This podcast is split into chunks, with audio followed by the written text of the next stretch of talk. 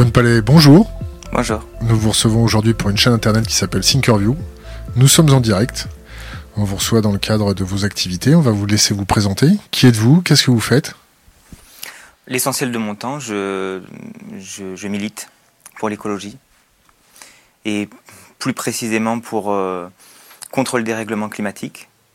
Mais euh, en ayant une, une, conception du dérèglement climatique comme étant euh, un enjeu qui, qui conditionne tous les autres enjeux qui me semblent importants.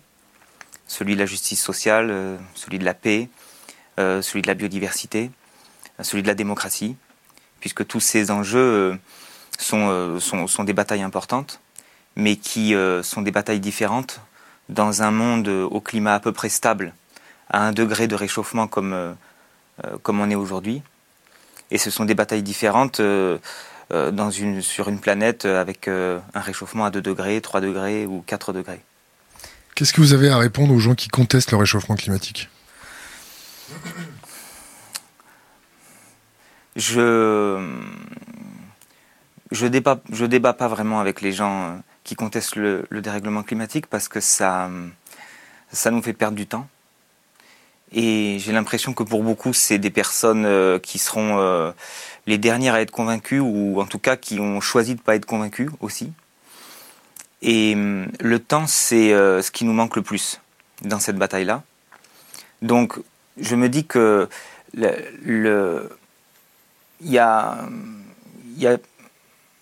un certain nombre de climato-sceptiques et y a un nombre beaucoup plus grand de personnes qui ne sont pas climato-sceptiques mais qui n'ont quand même pas vraiment compris la réelle urgence et la réelle gravité du dérèglement climatique et qui ne se sont pas engagés dans euh, les alternatives, euh, le changement de mode de vie qu'on a besoin de faire pour euh, limiter l'aggravation du dérèglement climatique.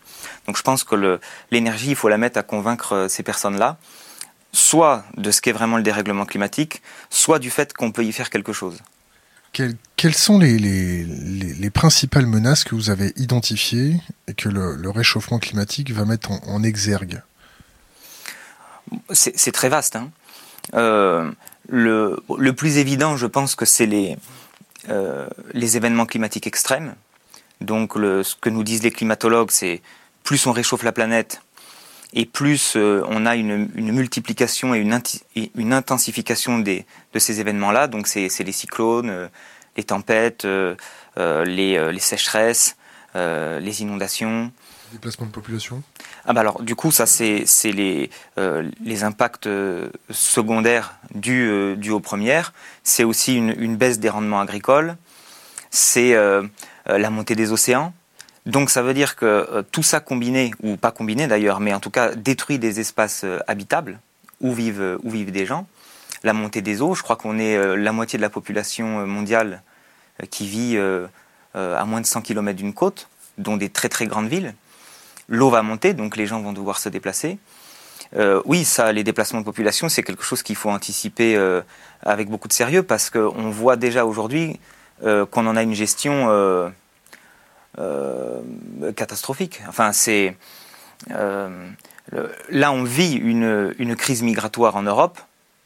Et moi, je suis quand même, enfin, j'ai honte de, la manière dont, l'Europe, qui est une des premières puissances du monde, euh, ne peut pas accueillir dignement des personnes qui fuient, qui fuient des dangers, qui fuient la misère.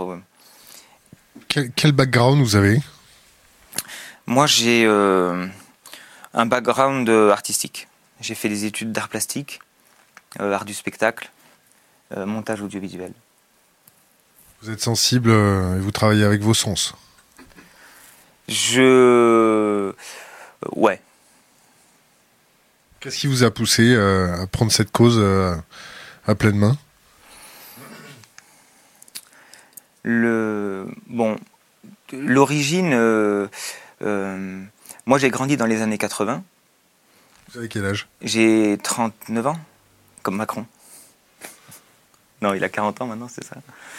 Le... Ça va, vous avez une Brigitte? Voilà, ouais. Le... J'ai grandi dans les... Ouais, donc je suis né en 79. Bonne année. Pourquoi le... Bah, L'année de la première catastrophe nucléaire, par exemple, à Three Miles Island. Les, bon, moi, il me semble que dès les années 80, il y avait déjà énormément d'informations qui nous montraient que ce qui se passait était grave au, niveau écologique. là, quand même, dans les années 2010, c'est un thème que, que, tout le monde a en tête.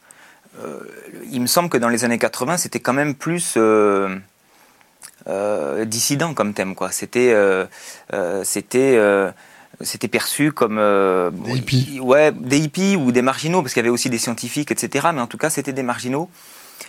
qui présentaient la cause de l'écologie comme une cause, comme une cause centrale. C'était des marginaux ou ils étaient présentés comme marginaux? Je ne sais pas, mais en tout cas, c'était un thème marginal et on était facilement marginalisé. Bon, moi, euh, j'avais euh, entre j'avais entre 1 et 10 ans, hein, donc mais c'est le regard que j'emporte a, posteriori. Mais dans les années 80 ou 90, on entendait déjà parler de la déforestation. Alors à l'époque, on entendait beaucoup parler du trou dans la couche d'ozone.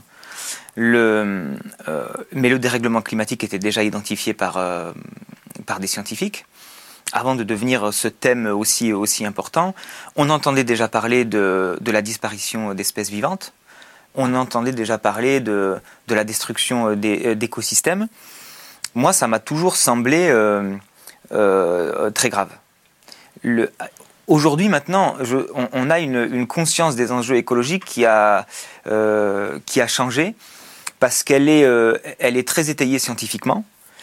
Et euh, même s'il euh, y a des climato-sceptiques, mais il y en aura toujours. C'est comme il y a encore des gens qui disent que la Terre est plate. Donc euh, on n'atteindra jamais 100% de personnes qui pensent que la Terre n'est pas plate ou qu'il n'y a pas de dérèglement climatique. Enfin, qu'il y a un dérèglement climatique. donc il y, a, une légitimité maintenant de ce thème qui est différente. On, on, considère quand même globalement que, que les scientifiques sont d'accord euh, au niveau où ils peuvent être d'accord sur le fait que le dérèglement climatique en cours est très grave et que globalement la crise écologique engagée menace les conditions de vie civilisée sur Terre euh, à brève échéance, c'est-à-dire dans les décennies qui viennent, au cours de ce siècle, donc dans la vie que vont vivre les enfants qui sont déjà nés, et menace aussi les conditions de, survie tout court de l'humanité, selon euh, le degré de, réchauffement qu'on va, qu'on va atteindre. Donc l'enjeu, c'est de savoir, on est entré dans le dérèglement climatique, euh, il y a une part de la catastrophe qui est inévitable. Il y a une part de la catastrophe que des gens vivent déjà beaucoup plus durement que nous en Europe, notamment, euh, notamment en Afrique, notamment dans les, dans les États insulaires. C'est déjà une tragédie pour des millions de personnes. Ça va forcément s'aggraver, parce que même si on coupe tous les robinets de gaz à effet de serre aujourd'hui, le... Merci. Mais voilà, c'est-à-dire que ça met un certain temps à produire euh, l'effet de serre et à dérégler tous les mécanismes, tous les mécanismes de la planète.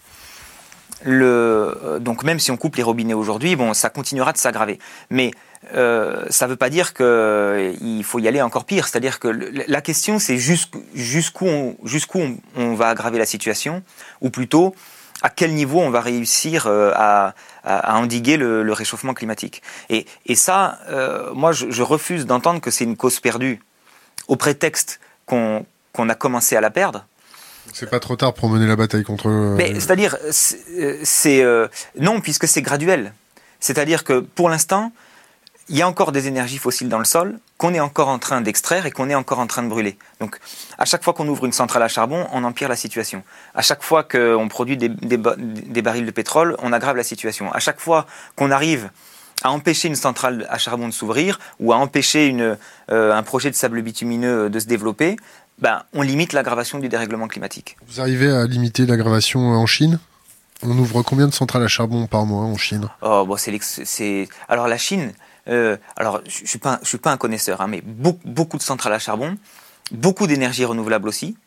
Euh, le, je ne veux pas critiquer comme ça euh, la Chine aussi facilement parce qu'elle n'a pas la même responsabilité historique dans le dérèglement climatique actuel que l'Europe ou les États-Unis.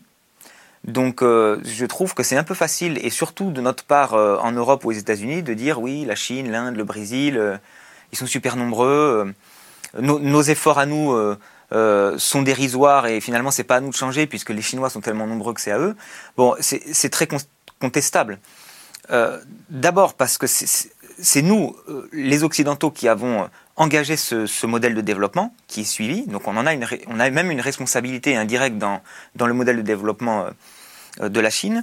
Deuxièmement, j'ai entendu dire, mais je ne serais pas capable de donner, des, des, détails, mais que sur certains secteurs, ils font beaucoup plus d'efforts que nous le, sur les énergies renouvelables, sur les investissements. Bon, ils sont aussi très confrontés à des problèmes de pollution. Euh, bon, voilà, c'est des situations euh, différentes.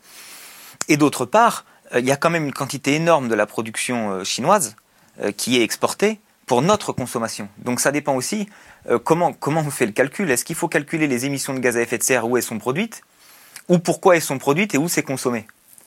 Parce que moi, je suis, euh, je veux bien être le premier à demander qu'on arrête de, consommer des produits chinois, enfin en tout cas d'une manière générale des produits qui font quatre fois le tour de la planète avant qu'on les consomme. Vous avez entamé euh, un dialogue avec euh, les pouvoirs publics ou avec des choses comme ça, mis à part un contact direct avec les forces de l'ordre? Alors, le, à Alternativa et à Action non violente COP21. Qui alors, qu'est-ce que Alternativa et qu'est-ce que Action non violente COP21 et Alternativa, c'est euh, deux mouvements citoyens dans lesquels, euh, dans lesquels je milite. Pour nous, c'est un petit peu... Euh, ces deux mouvements qui sont nés séparément avec chacun leur, leur mode opératoire. Alternativa, c'était mettre en lumière les alternatives qui existent déjà sur nos territoires, d'autres manières de se nourrir et de produire des, des, aliments, d'autres manières de se déplacer, d'autres manières de produire de l'énergie. Et on a commencé à organiser ce qu'on a appelé, alors c'est parti à Bayonne, de Bayonne, un village des alternatives. On a fermé le centre-ville de Bayonne à la circulation automobile. On embrasse fort les Basques. Voilà. Et euh, on a transformé chaque rue, chaque place du centre-ville en, en espace euh, de, euh, de, de, démonstration des alternatives. Et, et, par thème, il y avait la place de l'agriculture paysanne, la rue de l'économie solidaire, etc. Avec l'aval des pouvoirs publics? Alors, je, vais y venir. D'abord, on ne se pose pas la question de l'aval des pouvoirs publics, on se pose la question de quelles sont les solutions et comment on peut euh, inviter les gens euh, à, s'en emparer. là, pour ce projet-là, on s'est posé après la question de est-ce que les pouvoirs publics allaient nous laisser faire ou pas. ces alternatives, du coup, c'était un moment, je donne un peu le contexte parce que c'était en octobre 2013, et en octobre 2013, euh, il n'y avait pas, euh, le climat n'était pas aussi identifié qu'aujourd'hui. Euh, y compris dans les, dans, les, dans les milieux militants. Il y a eu un grand pic au moment du sommet de Copenhague en 2009, où il y a eu une convergence inédite entre des mouvements altermondialistes, des mouvements écologistes, des mouvements de solidarité internationale, qui, euh, euh, sur, sur beaucoup de, à beaucoup de moments, travaillent chacun dans leur secteur. Et autour du sommet de Copenhague, c'est un moment où on a été très nombreux à comprendre que tous ces enjeux étaient interconnectés. Le climat euh, est une sorte d'enjeu global qui fait que les écologistes, les altermondialistes euh, et ceux qui, bataillaient sur la, solidarité internationale voyaient bien que tout ça, enfin, le climat en tout cas allait déterminer des conditions de, tous ces enjeux-là. Mais, euh, et là, c'est lié au pouvoir public déjà à Copenhague, c'est que la revendication portée par l'essentiel du mouvement, c'était euh, un accord international euh, ambitieux, euh, juste et juridiquement contraignant. Et beaucoup de gens pensaient que c'était possible. On a bataillé là-dessus. C'était un moment historique. c'était bon, c'est ce qu'on appelle les COP, les conférences de l'ONU sur, le climat qui ont lieu chaque année, mais c'est des processus sur plusieurs années. Et puis il y, a un moment, il faut aboutir à un accord. Et en 2009, on était censé aboutir à l'accord, et on l'a pas eu. Enfin, on a eu deux pauvres feuilles, euh, et ça a été une déception euh, immense. Alors, ça a été vécu comme un échec diplomatique par, les pouvoirs publics, les États, hein, l'ONU, et euh, ça a été, ça a provoqué beaucoup de déceptions. Dans, les mouvements citoyens. Et ça, c'est quelque chose. Et, ensuite, la mobilisation s'est effondrée dans l'année qui a suivi. C'est-à-dire qu'il y avait des journées mondiales pour le climat. La première année après, ça a un peu marché. La deuxième année, beaucoup moins. La troisième année, vous ouvrir une parenthèse? On n'en parlait même plus. Quand, quand on entendait euh, George Bush dire le train de vie des Américains n'est pas négociable. Alors, il je, je, je, réagirai après. Je finis juste ça. Avec plaisir. Parce que le, pour expliquer ce qu'on a analysé après coup, c'est-à-dire que le fait qu'on demandait une solution qui venait d'en haut et qu'on ne l'ait pas, l'objet, le, point de tension de notre mobilisation dépendait des pouvoirs publics. Le, euh, et, et quand, quand, ça disparaissait de l'agenda, euh, on n'avait plus de ressort de mobilisation. Bon, en 2012, euh, et alors à Copenhague, est né un mouvement qui s'appelle BC, qui est une association du Pays Basque, qui, est né à ce moment-là, avec comme enjeu central le climat et en 2012, on se retrouvait dans une situation où on, avait, on se sentait orphelin d'un réseau euh, qui n'existait pas et, qui ferait euh, du, climat sa bataille centrale, ou en tout cas, parce qu'il y en a qui bataillent sur le climat, mais qui font plutôt de l'expertise, du plaidoyer. Mais il n'y avait plus de force qui, essayait de mobiliser les citoyens sur le climat. Et pour nous, c'était essentiel euh, qu'il y, ait, y ait ce type d'action aussi. Et c'est en 2012 qu'on a imaginé organiser ce village des alternatives, en se disant, ce qui empêche la mobilisation, c'est plusieurs choses. C'est que le dérèglement climatique, c'est abstrait. Euh, en tout cas, la manière dont on l'explique le plus souvent. En plus, euh, c'est global, donc on ne sait pas par quel bout le prendre. Euh, c'est impalpable. et ça provoque du coup un effet de, sidération et un sentiment d'impuissance. De résignation. Et de résignation. Du coup, le, on a essayé de prendre un petit peu ces blocages à contre-pied. Donc faire un village des alternatives, c'était montrer des alternatives concrètes plutôt qu'expliquer le problème de manière scientifique, ce qui paraît abstrait, hein, ça ne l'est pas, mais ça paraît abstrait avec des alternatives qu'on peut goûter, qu'on peut toucher, euh, qu'on peut tester, euh, des constructions de murs en paille, euh, des, ateliers vélos, des monnaies locales, etc. Et, le, et avec un message positif, c'est-à-dire parce que la, chance qu'on a, c'est que non seulement les alternatives existent, mais que le type de société que ça préfigure, résout aussi ce, qui, ce qui est nocif dans notre société, même si on n'était pas en train de dérégler le climat. Qu'est-ce qui est nocif? Ben, C'est-à-dire une, culture consumériste, une culture de la compétition des uns contre les autres, de tous contre la nature, un rythme effréné, stressant, des rapports de domination, voilà, du bruit. du, stress, etc. Le, ces alternatives, c'est ce slogan, je ne sais plus d'où il est venu, moins de biens, plus de liens. Euh, c'est la relocalisation, c'est faire plus de choses ensemble. Euh, je donne juste un exemple, mais euh, des villes sans voiture, bon bah le défi c'est de réinventer la mobilité. Donc oh, évidemment ça provoque des réticences parce que c'est difficile d'imaginer comment on se passe de voiture quand tout est organisé autour de la voiture. Mais quand on imagine comment ce serait organisé autrement sans la voiture, bah, on se rend compte que ça, on se rend compte, et là c'est ça qu'on voyait dans le village des alternatives, les parkings étaient remplacés par euh, des, grands banquets géants euh, de produits locaux, euh, par, par des, jeux pour enfants, par donc c'est humaniser les villes aussi, c'est redonner de la place à l'humain, aux gens, à la vie, aux plantes, à la nature, à la culture et à la culture aussi, bien sûr. À, bon, à d'autres choses en tout cas. C'est des bancs, ça veut dire qu'on peut jouer dans la rue, ça veut dire qu'on peut s'asseoir. Bon là, la ville, c'est terrible. C'est du bruit. Euh, des bagnoles en métal qui passent partout, euh, des, klaxons, euh, la pollution, l'asthme. On, est toujours dans les trottoirs entre les murs et les bagnoles. les bon, voilà. Donc on pense que faire sentir, donner à voir quel type de société construit ces alternatives peut susciter le désir chez les gens. Et donc ça, c'était un moteur. Plutôt, plutôt que de dire aux gens, on, est en on court à la catastrophe, donc réagissez. Et en voyant que ça crée cet effet de sidération, c'était de dire, on nie pas qu'il y a la catastrophe, mais les solutions existent, et en plus, elles dessinent ce type de société, dans lequel nous, on voudrait aller, même s'il n'y avait pas de dérèglement climatique. Ça, c'est la philosophie d'Alternativa résumée. Et ce village des alternatives, il a réuni 12 000 personnes, ce qui a été un, un déclic chez, chez beaucoup de monde qui se sentait préoccupé par le dérèglement climatique, mais euh, qui pensait qu'on ne pouvait pas mobiliser à partir de là, plein d'autres groupes de gens que nous, on connaissait pas du tout à Bayonne. ça a commencé à Lille, à Nantes, à Bordeaux, euh, et puis ensuite, euh, euh, ça a essaimé partout, ont organisé le, même type de, village. Alors ça se prépare sur 7 mois, 8 mois, 1 an, parce qu'il faut faire ce travail de conviction dans tous les réseaux associatifs. Comment vous financez? Combien vous gagnez?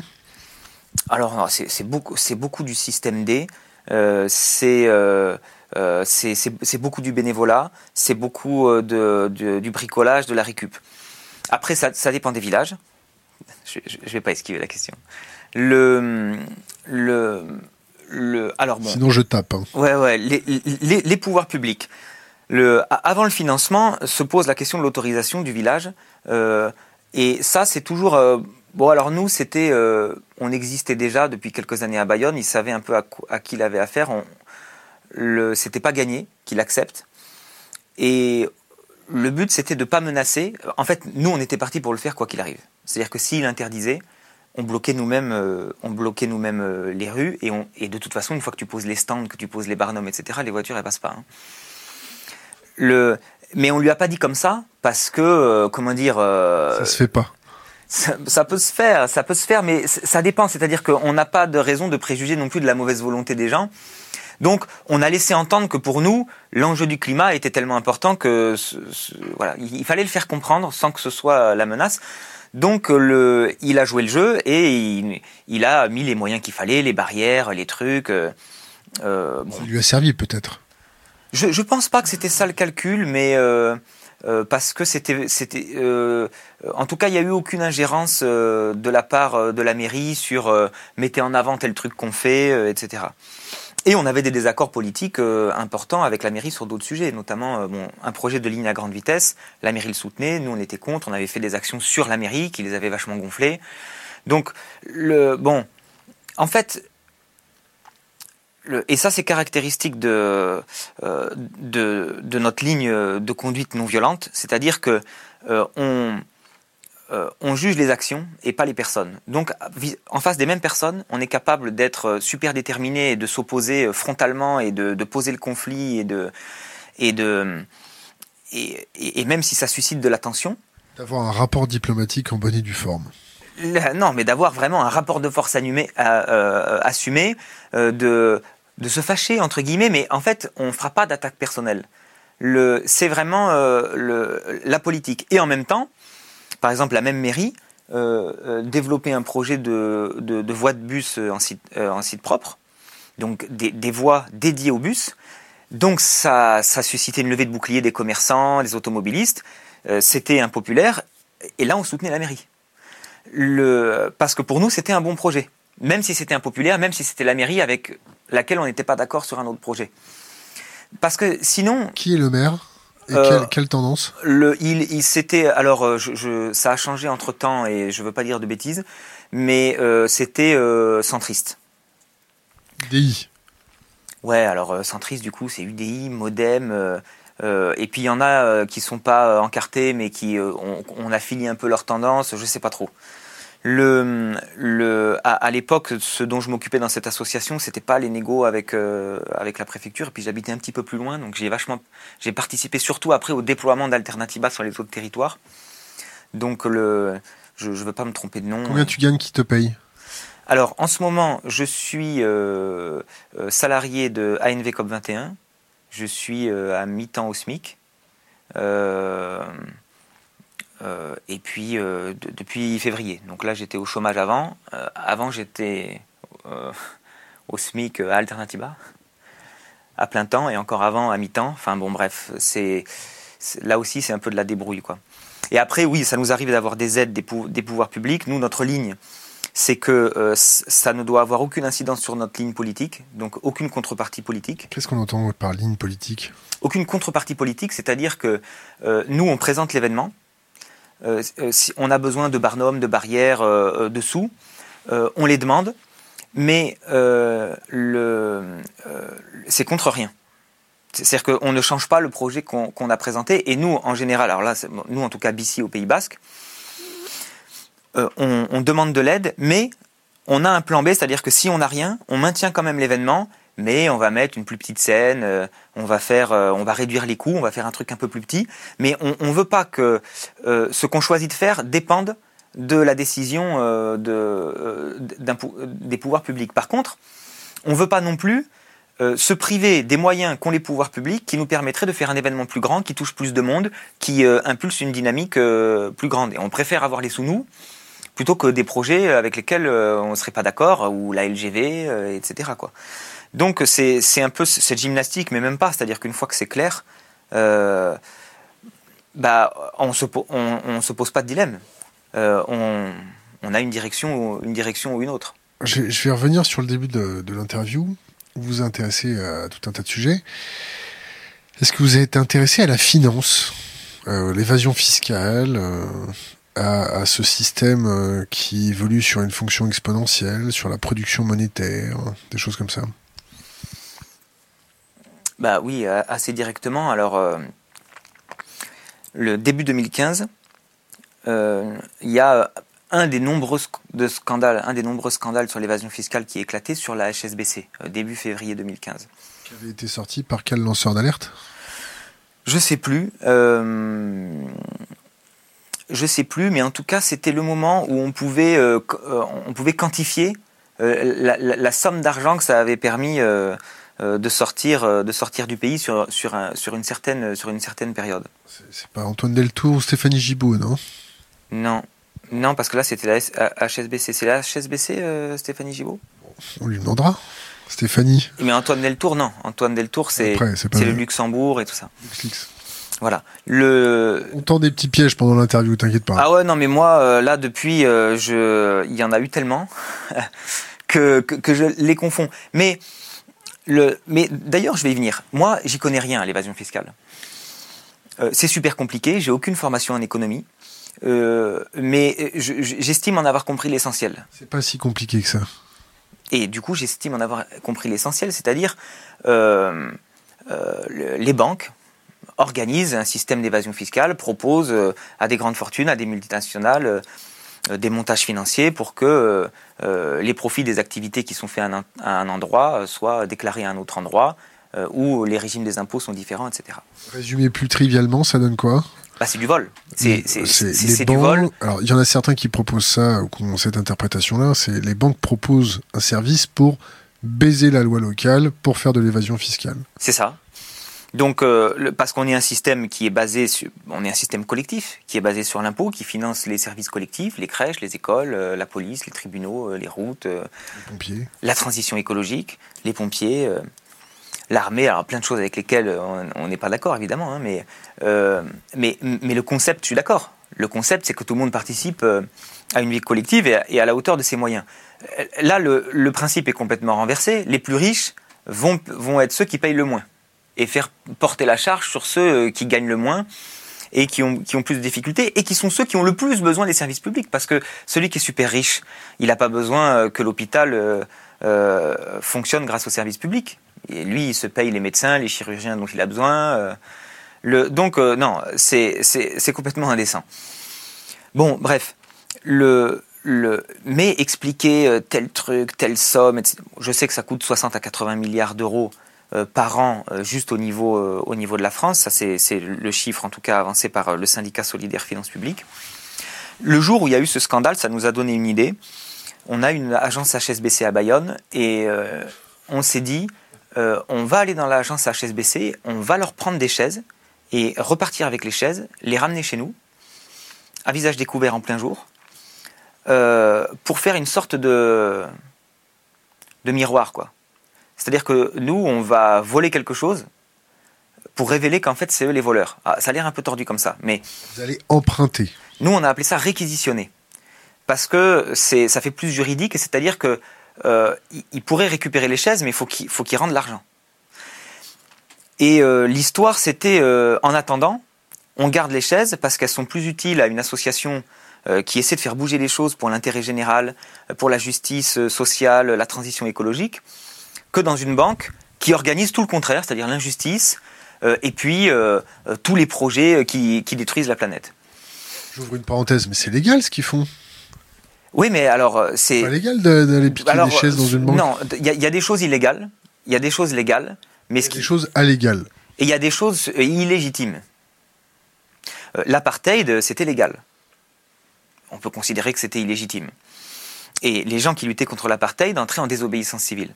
Donc là, on est dans, dans, dans, la même, dans le même raisonnement. On fait une action qui est illégale, mais qui nous paraît légitime parce qu'elle va révéler une situation d'injustice euh, plus grande, la, réelle euh, situation d'injustice. Évidemment, c'est aussi un acte de défiance parce que euh, ça pose, bah, c'est, offensif par rapport à la, par rapport à la HSBC. On leur a pris, on leur avait pris 7 ou 8 fauteuils. On rentre comme ça, on prend les fauteuils et on ressort. Ça dure deux minutes en plus. Les, donc, ils, appellent la police. Nous, on a mis la vidéo sur Internet. Tout le monde sait que les fauteuils sont chez nous. On l'assume. Et c'est ça qui est déstabilisant aussi. Ce serait plus facile d'aller réprimer quelqu'un qui a fait un cambriolage à la HSBC, mais ça n'a pas du tout le même sens politique. Et euh, la police nous appelle, et euh, donc ils nous connaissent un peu, enfin ils nous connaissent, ils ont l'habitude qu'on fasse des actions à Bayonne euh, et dans le Pays Basque, donc ils nous disent, alors c'est pas moi qui les ai eus au téléphone, mais globalement c'était bon là, vous avez dépassé les bornes, on peut pas vous laisser voler le mobilier dans la banque. Rendez les chaises. Donc on va faire une perquisition du local mais c'était quand même suffisamment gentil pour nous prévenir. Ce qui fait qu'on s'est posé la question de quoi faire et qu'on a décidé d'organiser un recel des chaises réquisitionnées. Mais en les envoyant à, des personnes qui, euh, qui, incarnent quelque chose. Donc euh, on a envoyé une chaise à Patrick Vivray, parce que c'est quelqu'un justement qui, analyse euh, les systèmes financiers, qui fait la promotion des monnaies locales, bon, qui a un discours, un, discours sur, sur ce système-là. Deux chaises au président d'Attaque, dont c'est aussi le sujet, la finance, une chaise au président des Amis de la Terre, parce que nous, notre slogan, c'était l'argent pour la transition existe, la transition écologique existe, il est dans les paradis fiscaux, parce qu'on est un mouvement climat, donc on faisait le lien. Et puis une chaise au syndicat solidaire finances publiques, dont c'est le boulot d'aller récupérer les impôts. Donc la police vient, il nous restait trois chaises, et euh, alors, il y a déjà cette image ridicule des policiers qui récupèrent les trois chaises et qui les mettent dans le fourgon de police pour aller les ramener à la HSBC. Donc nous, évidemment, on jubile parce que euh, la HSBC, en fait, anticipe pas que c'est désastreux pour son image, euh, que les policiers aillent chercher trois fauteuils. Oh, ah, on est deux jours après le scandale qui éclate sur le fait que tout le monde leur reproche d'avoir d'avoir organisé le pillage des finances publiques. Donc forcément, c'est désastreux.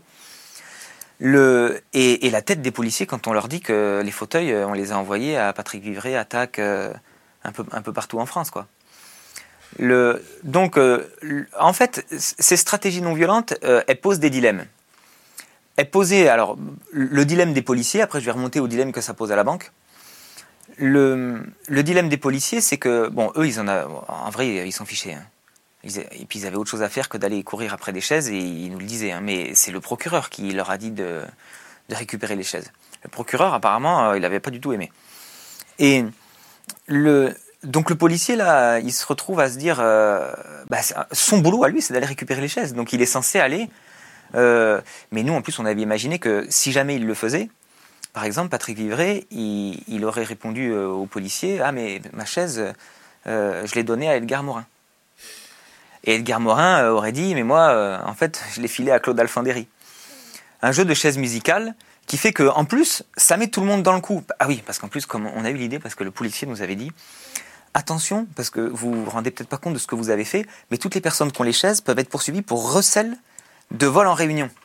Euh, mais pour nous, c'était génial. C'est-à-dire que du coup, on pouvait tous se retrouver dans cette logique de désobéissance civile. Et puis si on en attrapait un, il fallait aussi attraper Edgar Morin, Claude Alfandéry, euh, Patrick Vivray. Donc évidemment, ça devenait infernal. La situation se retourne contre eux. Bon, les policiers, du coup, euh, ils ont arrêté de chercher les chaises. Quoi. Je sais pas s'ils ont fait semblant de les chercher. Ils ont attrapé les gens qui avaient pris les chaises. Euh, ils nous ont convoqués trois fois au commissariat. Et bah, c'était nous, on nous voit sur la vidéo. Hein.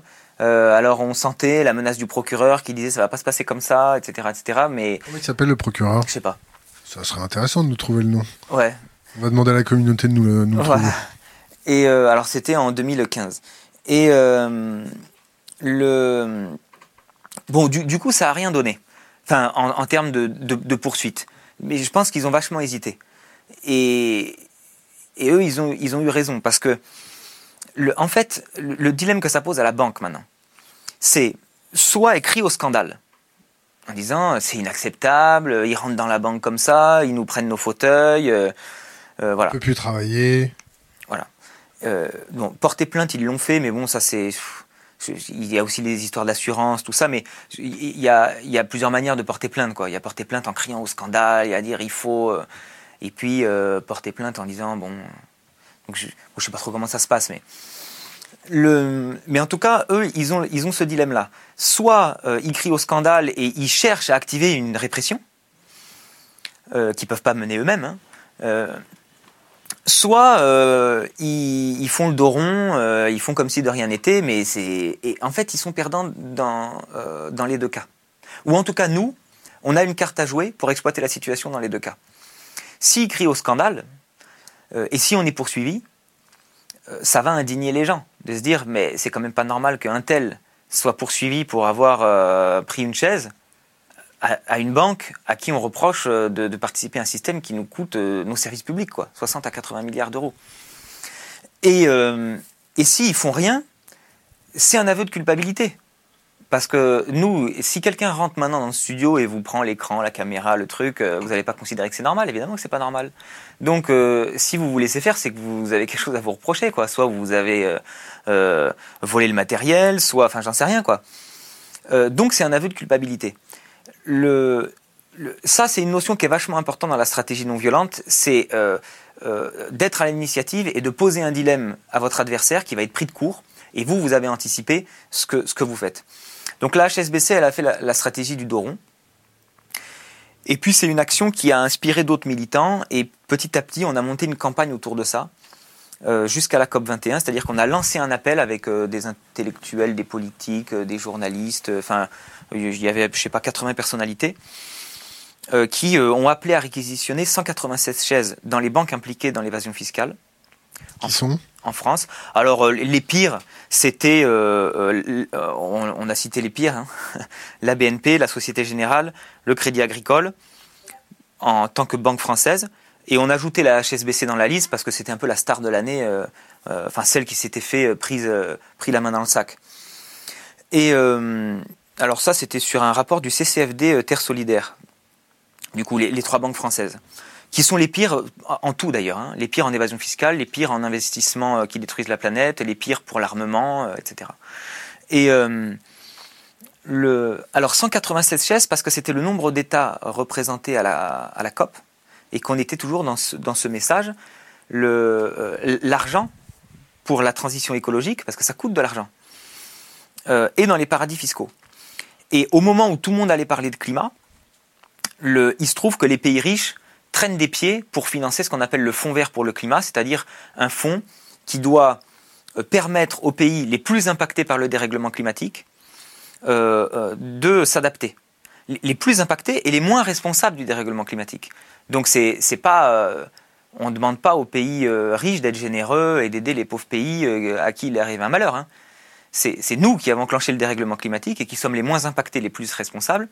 Et donc c'est un mécanisme de, bah, justice en fait.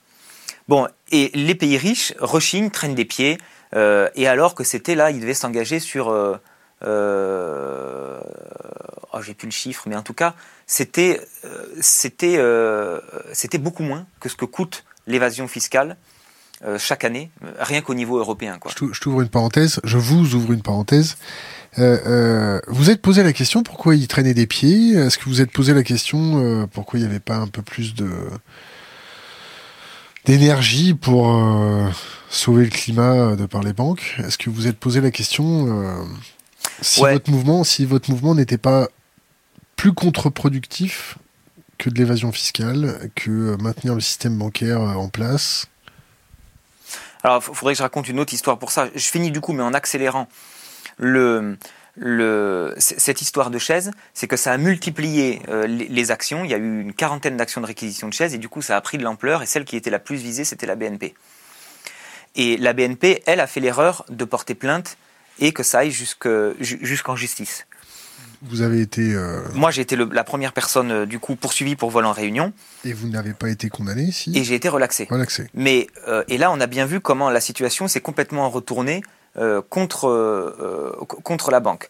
Et c'est c'est pas anodin parce que la BNP, euh, ils ont une armée de juristes, une armée de, professionnels de la communication, et nous, c'est une action qui a coûté 0 euros.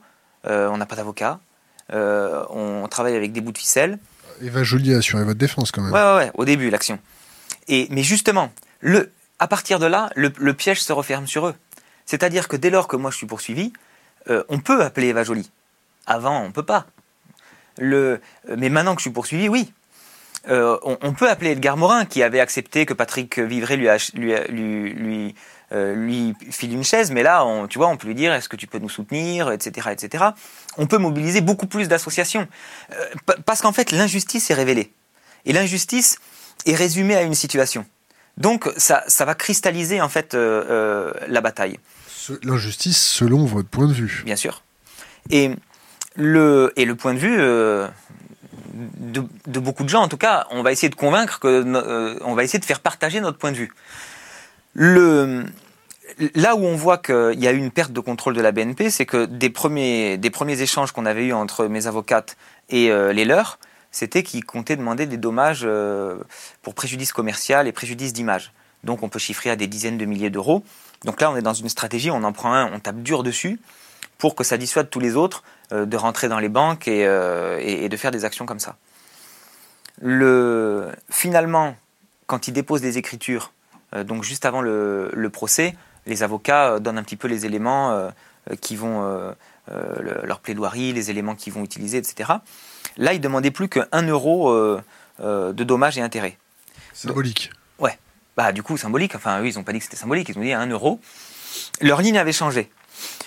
Pourquoi? Parce que dans l'intervalle, ça avait vachement pris médiatiquement et ils ont compris que l'histoire allait se retourner contre eux, c'est-à-dire qu'ils allaient passer pour vraiment les méchants de l'histoire. Donc là, c'était l'autre ligne, c'est-à-dire, euh, c'est quand même nous qui avons raison. On ne peut pas se faire voler, on n'a rien à se reprocher. L'évasion fiscale, c'est pas ce que vous croyez, etc. Euh, mais, euh, mais bon, on va quand même demander qu'un euro de dommages et intérêts parce qu'on est cool, quoi. Enfin, j'en sais rien, tu vois. On mais, marquer le coup. voilà. Et, et, finalement, le jour du procès, ils sont pas représentés au tribunal. C'est-à-dire que l'avocat de, de, la BNP rentre même pas. Alors qu'en fait, des journalistes parlent avec lui dans, en dehors, donc on sait qu'il est venu. Donc moi, ça me laisse imaginer qu'ils euh, ont pris la décision de ne pas venir dans le tribunal dans les dernières heures, alors que l'avocat était déjà dans le train. Quoi. Le, donc c'est dire le, euh, le, manque de contrôle euh, qu'ils avaient dans cette histoire. grosse mobilisation à l'extérieur, plein de choses qui se passent. Ah ils étaient cuits. et bon voilà, donc ça se retourne complètement contre eux. Non, je détaille un peu pour montrer comment fonctionne une, une, une, stratégie non violente? C'est-à-dire que on a des moyens complètement disproportionnés par rapport à eux, euh, en termes de communication, etc. Et pourtant, euh, l'histoire au niveau communication se retourne contre eux, et au tribunal, ça se retourne contre eux aussi. Et pourtant, ils ont plus de moyens. C'est simplement qu'on les a attirés sur un terrain qu'ils connaissent pas. C'est nous qui avons placé le dilemme et qui les, avons attirés dans une histoire euh, dont ils maîtrisaient pas les codes. Ça les a fait changer un peu? Ah non, je pense pas. Le, alors, du coup, maintenant j'ai une autre anecdote. On visait la Société Générale. Qui a payé 500 millions de dollars pour éviter de se faire poursuivre aux États-Unis. Et alors, euh, euh, il, montait le dossier d'un projet de, de, de, mine de charbon géant en Australie, qui s'appelle Alpha Coal. Un projet bien juteux. Ouais, un truc énorme. Nous, on appelle ça une bombe climatique. C'est-à-dire, euh, tu, tu, développes des projets comme ça et en fait, ça réduit à néant tous les efforts que tu fais ailleurs parce que ça ouvre.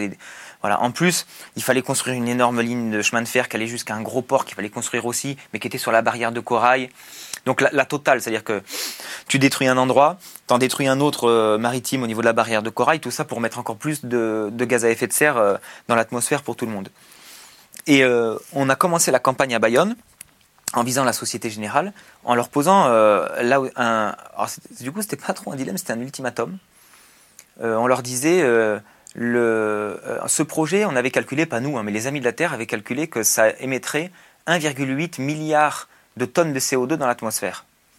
Et du coup, nous, on a annoncé à la banque euh, qu'on déverserait une tonne 8 de charbon devant leur banque euh, si, au moment de leur AG, ils annonçaient pas qu'ils se retiraient de ce projet. Pour montrer aux gens que, pour dénoncer et montrer aux gens que eux, ils s'apprêtaient à émettre dans l'atmosphère un milliard de fois le TAC euh, qu'on déposerait euh, devant leur, euh, devant leur, devant leur agence. Et donc cet ultimatum était placé à quelques semaines. Et, et, dans l'intervalle, on faisait plein d'actions rigolotes avec des, costumes de kangourou, où on venait dans la banque. alors, on leur apporte d'abord une lettre pour leur expliquer notre stratégie avec un boomerang. Donc là, ils nous découvrent. Je te laisse encore 4 minutes pour tes petites histoires, après je te passe au grill. Ça marche. Les, euh, ensuite, euh, euh, on vient occuper leur banque pour faire une conférence. Donc ils sont très embêtés, ils appellent la police, mais ils veulent pas l'image de la police qui nous vire, etc. Donc ils, ils jouent la montre. Donc on apporte des matelas dans l'agence, on fait un coup de bluff, on leur fait croire qu'on va camper ici. Donc du coup finalement ils nous font expulser, on a l'image qu'on veut, etc. Et puis le jour de l'AG, c'était trop court. ils, ils sortent pas, mais en fait nous, à chaque fois, on discutait avec le directeur régional. Et le ton a vachement changé. C'est-à-dire qu'au départ, il était super super vénère contre nous, super énervé contre nous. C'est-à-dire, il nous disait, mais vous vous rendez pas compte, on fait plein de trucs bien, on vient de nettoyer la plage avec une asso du coin, etc. Là, vous flinguez complètement notre communication, euh, on n'est même pas au courant de ce projet de, de, mine de charbon, etc. Euh, voilà. Et, euh, et petit à petit, donc nous, on lui demandait des rendez-vous, il accepte. À la fin, c'est lui qui nous demandait un rendez-vous, au fur et à mesure que l'échéance. Comment il s'appelle? Ah, Je ne me rappelle plus. Et, euh, et il prenait des notes quand on lui expliquait le changement climatique. on sentait que ça percutait quand même. Et à la fin, euh, euh, le dernier rendez-vous, il nous disait bon, je, comprends votre message, je comprends ce que vous faites, je respecte votre mode d'action. Moi, je me sens assez coincé parce que je, perds mon boulot si, je me mets à dire que c'est vous qui avez raison. Mais je ne ferai rien pour vous empêcher de mener votre action. Et euh, j'ai tous les jours euh, au téléphone la direction nationale pour euh, leur dire que vous allez le faire. Donc c'était devenu ce qu'on appelle un, au moins un allié passif, quelqu'un qui est censé être notre opposant et qui se, qui se neutralise. Bon, des fois, ils peuvent même devenir nos, nos alliés, mais évidemment, ils prennent plus de risques. C'est comme les lanceurs d'alerte. Et, et, on a fini par gagner cette campagne. Le, le, plus tard, on a dit, puisque c'est ça, puisque vous n'avez pas arrêté, euh, toute l'année 2015, qui est l'année de la COP 21 où tout le monde va parler climat, euh, et qui va devenir potentiellement, progressivement une mobilisation internationale, on va dire que l'ennemi numéro un du climat, c'est la Société Générale. Et on finira par une marche aux Champs-Élysées entre 21 agences de la Société Générale pendant la COP 21. le cauchemar. Euh, voilà. Et ils ont reçu cette lettre. Et ils nous ont pas pris au sérieux au début, et on a commencé les premières actions qui annonçaient ça. Deux jours après, ils ont dit on se retire du projet il y a un contexte de retard, tout ça. Euh, finalement, euh, c'était moins bien que ce qu'on pensait, on se retire. Et, mais il rajoute euh, merci de prévenir vos réseaux qu'on se retire. C'est à la phrase qui, qui montre que c'est pas le contexte de retard du projet la vraie raison. C'est que le projet était plus assumable. Et j'ai rediscuté avec le directeur régional et je voulais savoir qu'est-ce qui s'était passé. Pourquoi ils, ont changé d'avis? Je disais, est-ce que c'est justement la, la menace? Le, fait que la menace était suffisante sur, pour, leur com. Et il m'a dit, bah, pas seulement, il me dit, c'est le directeur national qui a, qui a vachement insisté auprès du directeur international, euh, qui a dit, il faut absolument arrêter ce projet, c'est pas possible. Mais moi, ce qui m'intéresse, c'est dans ce cas-là, pourquoi le directeur national euh, euh, insistait à ce point? Et il me dit, lui aussi a des enfants. Donc, ma conclusion, c'est que tu es, et, là, tu as, quelque chose d'autre qui est caractéristique de, de, la non-violence, c'est-à-dire, euh, c'est un, un, jeu entre euh, la force de la contrainte et la force de la persuasion. Tu, tu, dois perturber les choses pour pouvoir faire passer un message que les gens ne euh, sont pas disposés à écouter ou tu ne fais pas partie de leurs interlocuteurs, donc ils t'écoutent pas. Le, ils te reçoivent pas en réunion, etc. Le, tu perturbes les choses pour pouvoir passer ce message. Mais tu perturbes les choses tout en respectant les personnes pour qu'elles puissent quand même rester à l'écoute ou revenir à l'écoute, qu'il y ait des conditions de dialogue qui puissent être rétablies ou maintenues, euh, et faire aussi le travail de persuasion. Pour, moi, c'est super important. Et alors, ce que m'a dit le directeur régional, il, me disait, bon, pour moi, c'est un, un, grand soulagement qu'on soit sorti de ce projet, parce que même dans l'agence, etc., ça créait un vrai malaise. Les gens comprenaient pas pourquoi la Société Générale faisait un projet comme ça.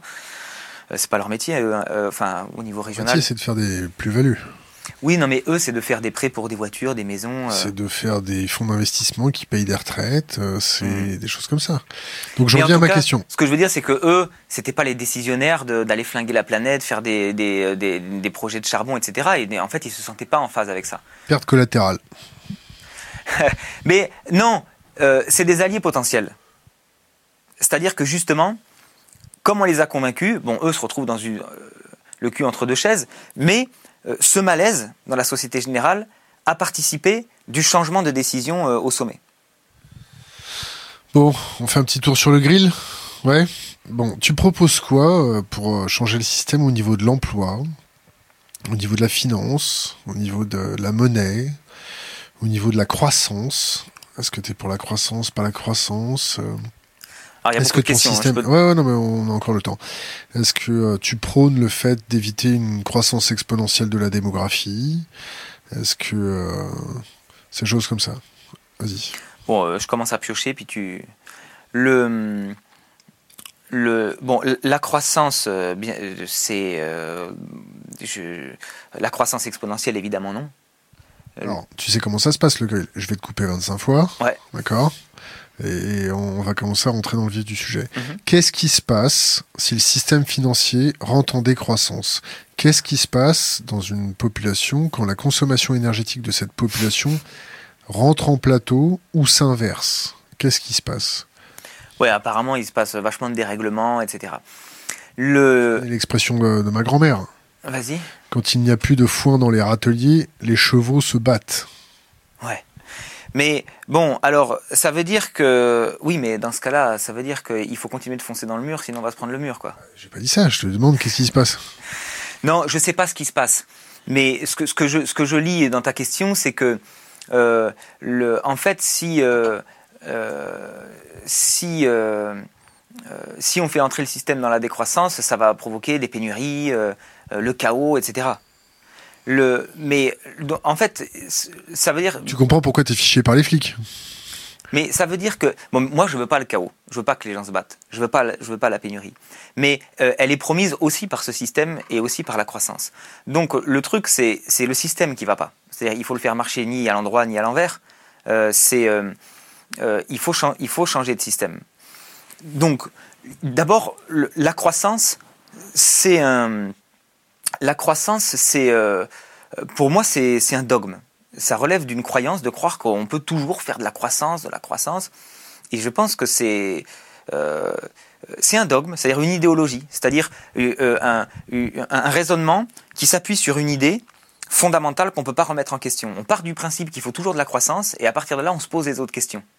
Le, le- le- ce qu'on appelle les objecteurs de croissance euh, sont ceux justement qui vont remettre en question cette première idée. Bon, moi, je suis sensible à leur raisonnement et je, je- je- je- je- effectivement, je pense qu'ils ont raison. Euh, parce que le- le- ce système de croissance exponentielle fait qu'on produit de plus en plus, mais en fait, on n'est pas de plus en plus heureux, on épuise les ressources, on dérègle de plus en plus tout, euh, Mais on et on a quand même des pénuries. Et on concentre le pouvoir. Oui, alors euh, oui, oui. Mais alors, je sais pas à quel point c'est lié, etc. On pourrait, on pourrait concentrer le pouvoir sans, sans euh, tu vois, euh, quand on était euh, dans, dans, des, euh, dans des systèmes de, de royalistes, par exemple, Féodalité. j'imagine que le pouvoir était concentré et puis on n'était pas forcément dans une logique de, de croissance exponentielle. Mais Si, si, de conquête, de guerre. ah oui, c'est vrai. Hmm. Et bon, en tout cas, le c'est bon, mais je réponds parce que tu m'as posé la question. bah, y a intérêt.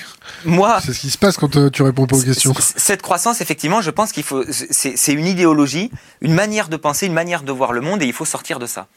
Euh, il faut, il faut se rendre compte que euh, on peut s'épanouir en tant qu'être humain, euh, euh, avoir des relations humaines, faire de l'art, produire des choses sur notre territoire, mais dans, dans, dans les limites de la planète. Bah, en fait, de toute façon, maintenant, la limite à laquelle on est, au-delà de la question philosophique de est-ce qu'il faut toujours plus, etc., et est-ce que ça nous rend heureux, c'est que là, on est confronté aux limites physiques de la planète. Donc, le, et c'est mathématiquement, impossible une croissance, euh, une croissance infinie. Et donc, euh, oui, ça pose un gros problème. Si on va dans l'espace, qu'on attrape des astéroïdes et qu'on change de planète. Mais moi, je suis pour que les gens qui sont pour une croissance infinie aillent dans l'espace et qui nous laissent la planète. Et sans combinaison.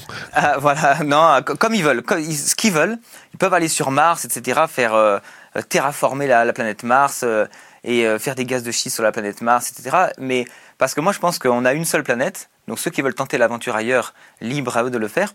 Mais cette planète, je pense qu'il faut euh, euh, euh, la préserver. euh, Tu t'es pas posé la question s'ils avaient besoin d'une armée d'esclaves pour construire leur petite fusée. Ils avaient peut-être besoin d'une armée de qu'ils- banque. Ils avaient peut-être besoin d'une armée de banque pour faire de l'évasion fiscale, pour concentrer un peu leur Mm. pognon, pour ensuite faire un réseau bien pyramidal pour pouvoir se construire celle de leur petite Ouais, fusée. ouais, c'est vrai qu'il y a moyen de cramer la planète en partant de la planète. Ça faudrait l'éviter, effectivement. Mais bon, euh, Qu'est-ce que tu proposes économiquement? Ouais, alors économiquement, Moi, il y a quelque chose que j'ai trouvé bien euh, au Pays Basque. Hein. Alors, je parle beaucoup du Pays Basque, évidemment. C'est un pays magnifique. Et c'est là-bas que j'habite, donc euh, j'ai suivi plus de choses. On a lancé une monnaie locale qui marche hyper bien, qui s'appelle le SCHCO. Euh, c'est euh, devenu une des deux premières monnaies locales européennes. Donc, ça n'a pas encore complètement révolutionné l'économie du Pays Basque, mais on est quand même un peu sorti de, la niche dans laquelle euh, trop souvent on, reste enfermé dans, des monnaies locales. Pourquoi c'est intéressant une monnaie locale? Euh, Comment ça fonctionne? C'est une monnaie qui euh, ne peut circuler que dans un territoire donné. Donc mécaniquement, ça, sert la relocalisation de l'économie. C'est-à-dire que les produits, la, monnaie, c'est un produit, c'est une manière de, de, quantifier les échanges. Tu connais Ricardo? Non. Vas-y, continue. Le, le, donc, la relocalisation, c'est une solution écologique parce que le, une partie de notre problème, et, et, une grande partie de notre problème, vient du fait que on a fait le grand déménagement du monde. Quoi. On produit un truc là-bas pour l'amener ici, pour le transformer encore ailleurs, le consommer machin, envoyer encore les déchets chez les autres, etc. etc. Le, donc, de relocaliser, ça permet à la fois d'émettre moins de gaz à effet de serre, parce qu'on mange ce qu'on produit sur place, il n'y a pas les camions, les bateaux, les avions, les frigos, etc. Euh, ça permet aussi d'être plus en lien avec les gens qui le font. Donc ça veut dire que euh, justement, on ne met pas en esclavage euh, d'autres paysans dans d'autres endroits. On ne fait pas travailler des enfants en Chine, machin, etc. Parce que c'est chez nous. Ou alors on décide de le faire chez nous. Mais évidemment, chez nous, on ne va pas vouloir que les enfants travaillent et que, etc. Et ce qui est normal. Il faut faire travailler les vieux. voilà. non. Le, le, donc mécaniquement, c'est un outil de relocalisation. Mais c'est plus que ça. Parce que la mise en place de la monnaie locale euh, est une phase décisive. Avant qu'on la mette en place, euh, ce, qui, a été, ce fait, c'est un processus où on a, défini les critères des, acteurs économiques du territoire qui pourraient utiliser la monnaie locale. Donc, c'est pas simplement que c'est sur le territoire, c'est que ça doit répondre à certains critères on a défini des critères écologiques, des critères sociaux, euh, de, justice sociale, euh, et des critères aussi euh, culturels au, niveau, au niveau du Pays basque. Le, processus même de définir les critères est important parce que ça veut dire qu'on réunit autour de la table des acteurs qui ont une activité sur, le, territoire, et donc il y a déjà une réflexion collective sur le type d'économie qu'on veut sur le territoire et ce qu'on va favoriser avec la, monnaie locale. Donc ça veut dire qu'on est dans la réappropriation euh, de l'économie et qu'on lui donne une direction. Parce que le problème aussi de cette financiarisation de l'économie, le capitalisme, c'est on a plutôt l'impression que c'est les humains au service de l'économie que l'économie au service des humains. Que tu n'es pas capable de comprendre le cap. Ou qui? Ou que tu n'es pas capable de comprendre le cap qui est déjà pris. Ouais, et euh, en tout cas, euh, on n'a pas l'impression que ça marche euh, comme pour nous aider, quoi. Est-ce que tu penses que la upper class est devenue mégalomane, sociopathe, avec une pathologie mentale poussant toujours vers l'extrême? Alors les sociopathes, juste après euh, juste après cette monnaie locale qui fait que ensuite tu, tu, tu, tu enclenches un cercle, euh, un cercle vertueux, c'est-à-dire que non seulement ça relocalise, mais ça favorise ce que tu considères être bon pour le territoire, l'écologie, les gens qui vivent ici. Donc ça te redonne l'économie, te, te redonne un pouvoir de transformation de ton territoire. Pour moi, c'est l'antithèse de l'économie euh, néolibérale où c'est tout le contraire, c'est-à-dire l'argent s'échappe, il est stocké et le et bon voilà. Alors. Plutôt Keynes ou Hayek Il y a, d'autres choses à dire de la monnaie locale, mais on, a d'autres sujets. Euh, non, je ne suis pas du tout un théoricien de l'économie. J'ai lu la, euh, une BD qui avait, fait, qui avait fait vachement parler d'elle, Economics, et puis un autre truc. J'ai essayé de m'y intéresser en me disant je suis vraiment nul, je comprends rien en économie. Et en plus aussi parce que je passais en procès pour évasion fiscale. Et tu faisais de l'évasion fiscale? Non, je passais en procès pour euh, avoir dénoncé l'évasion fiscale. Pardon. Pour avoir donc procès pour vol en réunion pour avoir réquisitionné des chaises. Et euh, du coup, euh, mais je connaissais pas plus le sujet que ça, quoi. Alors je dis pas que j'avais juste ton bon sens et euh, t'habitais oui, ton ouais, couteau. Ouais, ouais, mais mais je trouve que c'est justement les actions les plus pédagogiques, c'est-à-dire en une action, les gens comprennent qu'il y a un truc qui cloche et justement t'es pas piégé dans le débat. Mais qu'est-ce qui se passe? Si justement les questions par exemple que tu me poses, t'es plus scale ou machin, etc. Alors les gens se disent ah bah, comme je sais pas, c'est que je dois rien y comprendre, donc c'est finalement les puissants qui doivent avoir raison. Non, le, ces, ces, actions simples, ça permet aussi aux gens de de, ouais, enfin de pas se laisser berner, de se dire ouais, c'est vrai que c'est eux qui nous volent.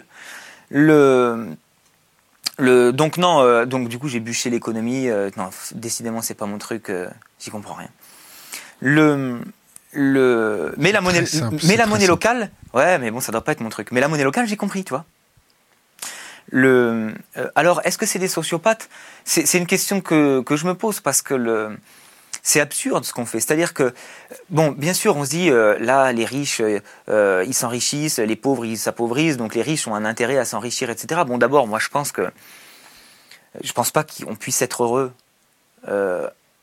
à, accentuer un système qui rend les autres malheureux. Peut-être que des gens s'imaginent être heureux, mais en tout cas, j'ai vraiment du, je pense pas qu'ils soient heureux. J'arrive pas à concevoir qu'on puisse être heureux.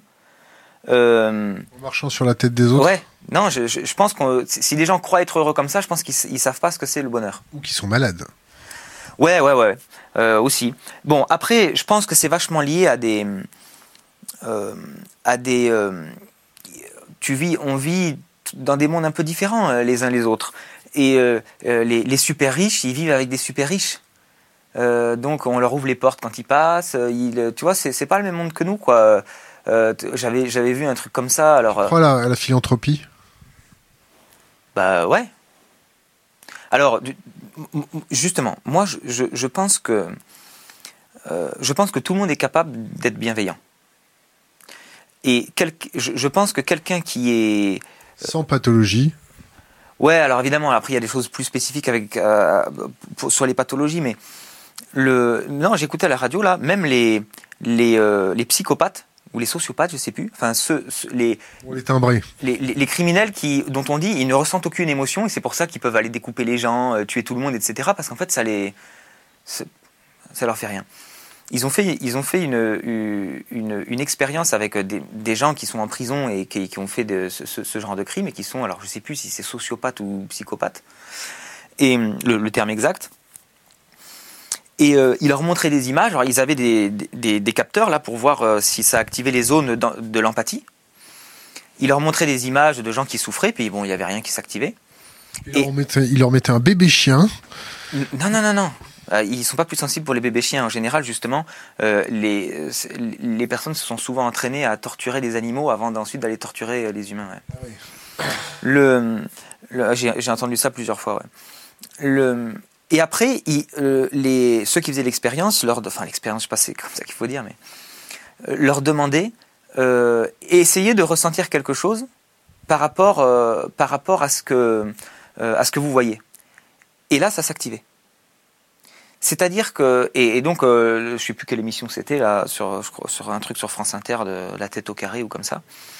Et la personne disait on bah, l'hypothèse qu'on en déduit, c'est que les gens normaux entre guillemets ont plutôt une empathie, euh, une empathie euh, par défaut et donc vont vite et, ce qui explique la contagion émotionnelle et que quand quelqu'un est triste bah, et, qu'on comprend ce qui lui arrive bah, nous aussi on va ressentir de la tristesse et que on, a un travail à faire pour des fois on a besoin de faire un travail de distanciation pour aider quelqu'un. Il faut pas non plus être il faut être dans l'empathie mais il faut pas être trop dans, dans le mimétisme émotionnel sinon toi aussi tu te retrouves voilà bon bref et eux, c'est le contraire. Par défaut, c'est l'hypothèse qu'ils ont tirée. Par défaut, ils ressentent rien, mais ils sont capables de ressentir. D'une manière générale, je m'appuie pas sur cette, cette expérience, mais ça m'y a fait penser. Je pense que tout le monde est capable d'être bienveillant. Je pense que tout le monde a bon fond, et je pense qu'il y, y, a quelque chose est perverti quand quelqu'un euh, euh, est machiavélique, quand quelqu'un aime faire souffrir les gens. Ouais, non, je pense qu'il y a un truc qui déconne.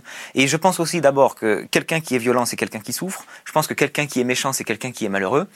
Et du coup, je pense qu'il y a toujours quelque chose euh, à réconcilier, euh, à réparer, à remettre en route, qui fait que des gens peuvent, euh, peuvent se, remettre en lien avec les autres. Et, et, moi, il me semble que la voie d'épanouissement est évidente, naturelle chez, chez les humains. On est une espèce sociale biologiquement. Coopérante. Voilà. C'est d'être en empathie avec les autres. C'est, je pense que c'est assez inné qu'on ait le souci de l'intérêt général. Et, aujourd'hui, on est dans une société qui a, qui a individualisé les choses. Euh, et, on est, bah, du coup, s'il y a une pathologie, je pense qu'elle est collective. Euh, on a une, et cette maladie s'appelle l'individualisme. ça, ça fait tout partir en vrille. L'égoïsme. Mais, mais c'est lié. C'est lié du coup. Surtout qu'à la fin, personne n'y trouve son compte, puisqu'on bousille la planète de tout le monde, l'avenir des enfants de chacun, et que, comme je disais, je pense qu'être dans l'opulence matérielle, alors en plus, je voyais un reportage, là, ils avaient tous des, des lubies, fallait que la piscine soit euh, chauffée au demi-degré près, le thé pareil, le truc, mais pour moi, c'est les symptômes de quelqu'un qui est malade. C'est si tu peux pas t'habituer à une eau un peu plus froide, la vie, c'est ça. La vie, c'est les trucs qui changent. Euh, le thé, ça change. Euh, c'est pas toujours le même. C'est pas toujours le truc. Non, eux, c'était, fallait toujours que ce soit pile poil. Tu parles, tu parles du bien matériel, mais est-ce que tu, tu, penses aussi à ceux qui veulent concentrer le pouvoir? Mais pour moi, c'est maladif. Bon, et puis je, je, sais pas. Bon, apparemment, on dit que le pouvoir corrompt, un truc comme ça. Les, ça a l'air vrai. Euh, ça veut pas dire que c'est vrai pour tout le monde. J'ose espérer qu'il y a des gens euh, euh, qui peuvent par exemple, quelqu'un qui, euh, qui m'a beaucoup inspiré. Et c'est marrant parce que, moi je suis vraiment dans la, culture euh, de, la non-violence, c'est Thomas Sankara qui commence, euh, qui commence son histoire par un coup d'État, donc la violence. Ah, les armes en tout cas, le, qui est militaire, et qui, qui fait un coup d'État. D'ailleurs, pendant que tu réfléchis, on conseille à notre communauté d'aller écouter ses discours sur Internet. C'est fabuleux. Sont, ils sont ciselés. Il est francophone, il parle français, donc du coup, euh, c'est vraiment génial. Ouais, je suis très très fan. Et alors, ce qui est impressionnant, c'est que il va faire dans les années 80, dans un pays d'Afrique euh, où les gens ont vraiment du mal à se nourrir, euh, où il y a euh, un manque d'infrastructures, bon voilà, un programme super en avance sur son temps. C'est-à-dire, bon, bien sûr de justice sociale. Euh, alors tous les ministres avaient la, la, la même voiture, c'est des petites 4L, tout le monde était en seconde classe quand il devait prendre l'avion. Euh, il disait euh, en première classe ou en deuxième classe, on arrive à la même heure, donc on va pas payer plus. Donc il y avait vraiment les, les, ministres doivent prendre un minimum d'argent. Bon, il était vraiment pour le peuple, quoi. Puis on l'a buté. Il a Ouais, à la fin, bon, et mais il a mis aussi en place des, programmes de reforestation, donc il avait une conscience écologique. Faut le saluer dans les années 80 quand même. Tout le monde l'avait pas. Euh, il mettait des programmes en place pour euh, le, les, droits des femmes. Donc là aussi, je veux dire, nous, on a MeToo cette année, tu vois. Euh, bah, je dis pas qu'ils étaient en avance sur euh, MeToo, mais clairement, il était en avance sur son temps, euh, sur sur pas mal de choses. donc forcément, ça m'interroge vachement parce que pour moi, tout ça je l'assimile plutôt à le programme constructif d'une stratégie non violente, quoi. Euh, sauf qu'il l'a pris par, euh, par les armes. Euh, et il était pour le désarmement. Il a un discours magnifique. Je sais plus si à l'ONU ou l'espèce d'ONU d'Afrique là où il dit moi je suis armé parce que tout le monde autour de moi est armé.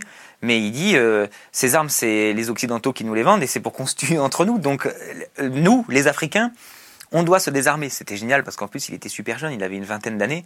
Il s'adressait à des chefs d'Africains qui sont des dictateurs, qui, ont, euh, qui sont super vieux, ça fait des décennies qu'ils sont au pouvoir. Donc il y avait vraiment un. Puis il avait le sens de l'humour. Donc, euh, euh, et bien sûr, bon, il a été assassiné, effectivement, par quelqu'un qui est ensuite resté au pouvoir pendant des décennies. Je ne sais plus pourquoi je parlais de Thomas Sankara. Euh... Parce que ça fait toujours du bien. Ouais, mais voilà, on n'a pas besoin d'avoir une raison particulière. Bon, on passe aux questions Internet. Alors, que pensez-vous des Black Blocs? Bon, c'est. Euh, euh, je, pense. J'ai cru comprendre que c'était pas un groupe constitué, c'est-à-dire c'est plutôt une tactique. Donc les gens s'y greffent. Euh, donc déjà, ça doit être analysé d'une manière particulière. C'est-à-dire, c'est pas un groupe qui fait des réunions, qui décide, tiens, cette manif, est-ce que on y vient en mode black bloc ou pas, etc. Donc, bah, ça, ça, ça, change mon opinion déjà sur sur le phénomène s'organise, il y a quand même des premières de cordée, ils commencent à réfléchir, ils commencent à lire des bouquins de chimie, ils commencent à lire des bouquins de ouais, stratégie de guerre.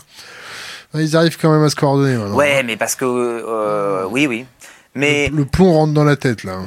Ils... Mais ok, mais je le vois en tout cas plus comme une organisation informelle. Bien sûr que tu peux toujours, à l'heure actuelle, tu t'échanges des infos facilement.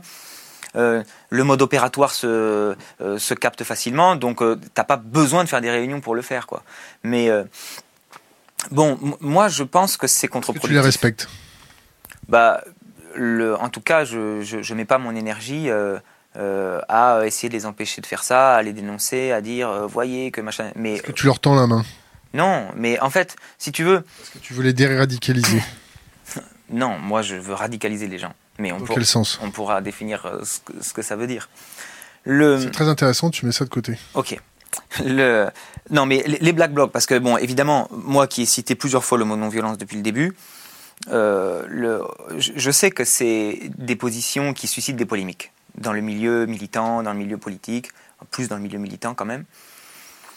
Moi, je pense que cette tactique des Black Blocs, elle est contre-productive. Parce que euh, l'enjeu, c'est transformer le système.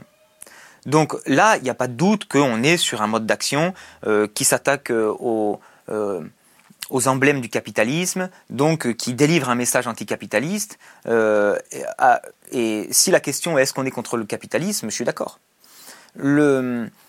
Est-ce que euh, d'aller casser un McDo, de balancer des trucs sur les flics, etc., etc., ça transforme le système? Je pense pas, et très peu. Et par contre, ce que je vois, c'est que ça, ça, donne au pouvoir en place un moyen de justifier sa répression. pour moi, c'est ça le problème je ne dis pas que, le, je, dis pas que la, la, violence des Black Blocs, il faudrait définir ce qu'est la violence. Casser une vitrine, vu que la vitrine souffre pas, on pourrait débattre est-ce que c'est violent ou pas violent. Jeter quelque chose sur les policiers, déjà, si c'est une arme qui peut blesser, bon, pour moi, ça, ça entre dans la catégorie des, des actions violentes. Si la question est est-ce que c'est aussi violent que, euh, le, que ce que fait le gouvernement? Non. Mais ça ne veut pas dire que c'est pas violent. Euh, ça ne veut pas dire que ça n'a pas... Euh, euh, le, même danger, le même caractère incontrôlable qu'à euh, la violence. Ça ne veut pas dire que euh, c'est plus efficace qu'une qu'une violence moins légitime. T'es Donc, plus ou moins, es plus ou moins, es plus violent ou moins violent qu'un black bloc, toi? Non, mais moi j'essaie de ne pas être violent. Système. Comment? Pour le système. Est-ce que tu es, ah, plus dangereux qu'un black bloc? Moi, je pense que la stratégie non violente, euh, peut déstabiliser le système beaucoup plus efficacement que la stratégie violente. Après, euh, il suffit pas de dire tiens on est non violent et puis on fait n'importe quoi et ça va marcher. C'est pas de la magie. Hein. Euh, il faut trouver les failles du système. Il faut mettre en place, euh, faut, ce que j'ai dit tout à l'heure, poser des dilemmes, prendre l'initiative, les prendre de court. C'est pas tiens les gens sont violents, moi je fais rien. Et puis comme par magie la situation va se retourner contre eux. Non. Tu penses que c'est adapté ce contexte, du moins tes principes de non-violence, est-ce que c'est adapté à notre contexte? Oui, moi je pense parce que euh, justement parce que le, pouvoir en place utilise la violence. Le, ce que je crois que c'est c'est Gene Sharp qui disait. Alors moi je le dirais pas comme ça parce que je, ne veux pas être. Euh, qui était Gene Sharp? un, théoricien de la non-violence, de la stratégie non-violente. Euh, alors je le cite. Je veux pas. Moi-même je n'utiliserai pas ce mot, mais la formule est bonne. il faut être idiot pour choisir les fusils quand c'est l'adversaire qui a tous les fusils. On est sur cette notion de terrain si tu veux battre ton adversaire, il faut l'amener sur le terrain euh, où, il est moins fort que toi. Sur la violence, c'est là où il est le plus fort. Mais, euh, enfin, euh, bien sûr, eux, ils ont appuyé sur un bouton pour avoir le nombre qu'ils veulent de, gendarmes mobiles. Ils choisissent le type de grenade qu'ils veulent envoyer. Canon à eau, pas canon à eau. Blindé, pas blindé. C'est, ils les ont dans les hangars. Hein. Donc, ils ont juste à choisir. T'as payé pour ça. Hein? Et oui, bien sûr. Donc, choisir la violence, je ne dis pas qu'il n'y a pas... En fait, voilà ce que je vais dire je respecte euh, euh, la colère qui s'exprime à travers, euh, à travers l'action des Black Blocs. Je pense que cette colère est saine. Parce que je pense que ce monde doit nous mettre en colère. Et que la colère, c'est un point de départ. Et que quand tu utilises ta colère pour être violent, je pense que tu tombes dans le piège qui t'est tendu par le, pouvoir, ou en tout cas que le pouvoir instrumentalise très très facilement parce qu'il a beaucoup l'habitude de le faire. Mais la colère, moi je suis en colère. C'est là où tu veux radicaliser les gens? Ah, justement, pas forcément. Mais oui, mais en tout cas, la colère, je pense qu'elle est plus efficace quand elle est canalisée euh, en, stratégie euh, non violente. Mais en tout cas, j'ai plus d'espoir quand je vois des gens en colère que quand je vois des gens euh, indifférents. Résignés. Résignés. Passifs. Mais l'indifférence, c'est le pire. Parce que la résignation, tu as quand même cédé à quelque chose, mais tu avais l'élan premier. L'indifférence, c'est ce qui me désespère le plus. Les gens s'en foutent. Les gens dorment dans la rue, on s'en fout ça leur fait rien.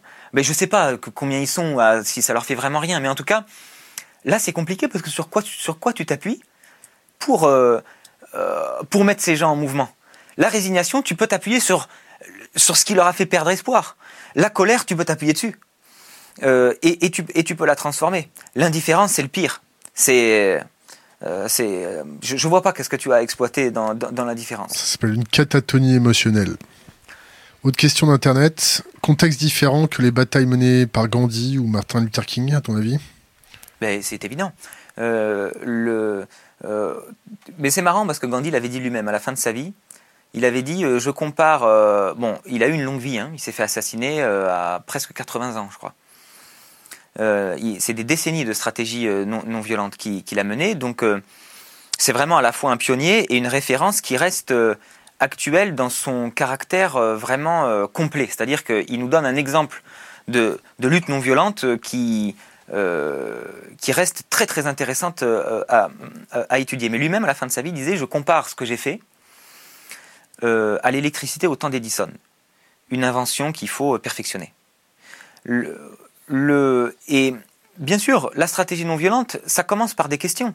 Ça commence par où sont les failles quelles sont nos faiblesses, quelles sont nos forces, quelles sont les forces et les faiblesses de l'adversaire, qu'est-ce qui va révéler les contradictions chez l'adversaire, euh, qu'est-ce qui va euh, modifier euh, la perception par l'opinion publique, qu'est-ce qui va faire changer le comportement des gens?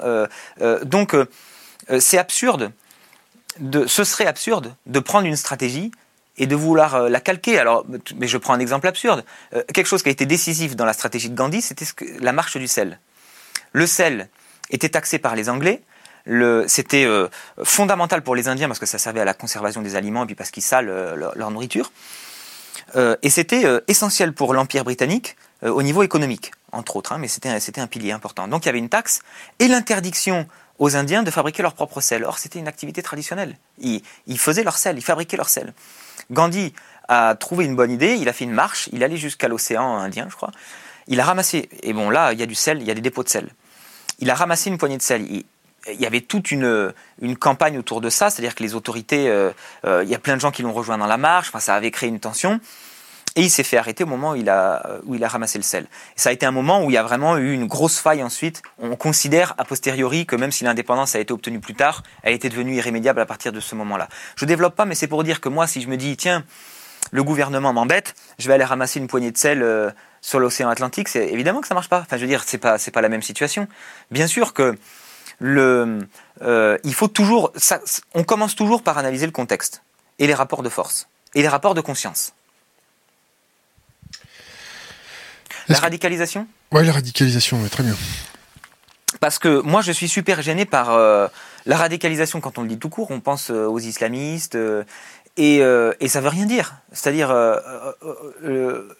le mot radical, il vient de Racine. Est-ce que tu connais, est-ce que tu connais euh, ce fameux speech sur Internet euh, d'un film qui est euh, I want you to get mad? Non. tapez ça sur Internet, c'est une petite vidéo qui dure 4 minutes. Vas-y, je te laisse terminer.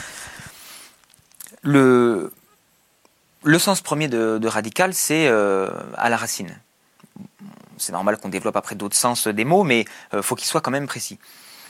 Le, moi, je, je, je me considère radical dans le sens où, les efforts que je fais dans mon militantisme visent à un changement radical du système. Radical ou extrême?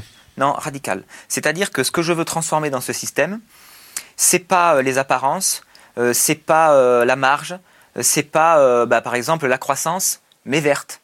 ça, c'est pas radical, parce que justement, on remet pas en cause quelque chose qui est euh, à la racine du système. la transformation radicale du système, c'est justement remettre en cause ce qu'il y a de fondamental, c'est-à-dire le consumérisme, la compétition, la croissance, le matérialisme, euh, des choses comme ça. Euh, la violence. La violence, ça fait partie de l'idéologie dominante. donc, pour moi, une action radicale et une action qui réussit à transformer les choses de manière radicale, en profondeur, ou en tout cas euh, qui, cherche, qui cherche à le faire.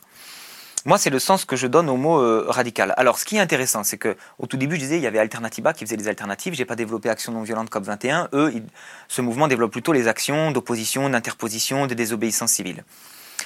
Et euh, et et il y a souvent, il y a eu en tout cas au début un débat dans Alternativa sur est-ce qu'il faut faire de l'action non violente, d'opposition et de désobéissance ou pas. On, est né sur un mouvement euh, positif, euh, avec un message d'espoir. C'est ça qui fait venir les gens. Et il y, des, y a des personnes qui nous disent, il y avait des personnes, dont moi, qui disaient, il faut marcher sur les deux jambes, les alternatives et l'opposition. Moi et d'autres. Hein. Et, et d'autres qui disaient, mais vous y pensez pas, euh, vous y pensez pas. La désobéissance va être perçue comme quelque chose de contestataire, de négatif par, par par l'opinion publique et, va détruire euh, d'un autre côté ce qu'on est en train de construire par, les alternatives. Moi, je crois au contraire que les deux se, se nourrissent.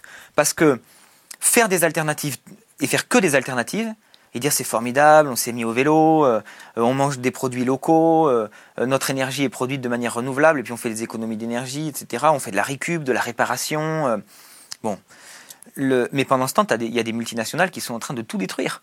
Qui sont en train d'exploiter tout le pétrole, qui sont en train de, de nous enferrer dans l'impasse du nucléaire, qui sont en train d'inventer des trucs en géo-ingénierie qui vont nous sauter à la figure, etc.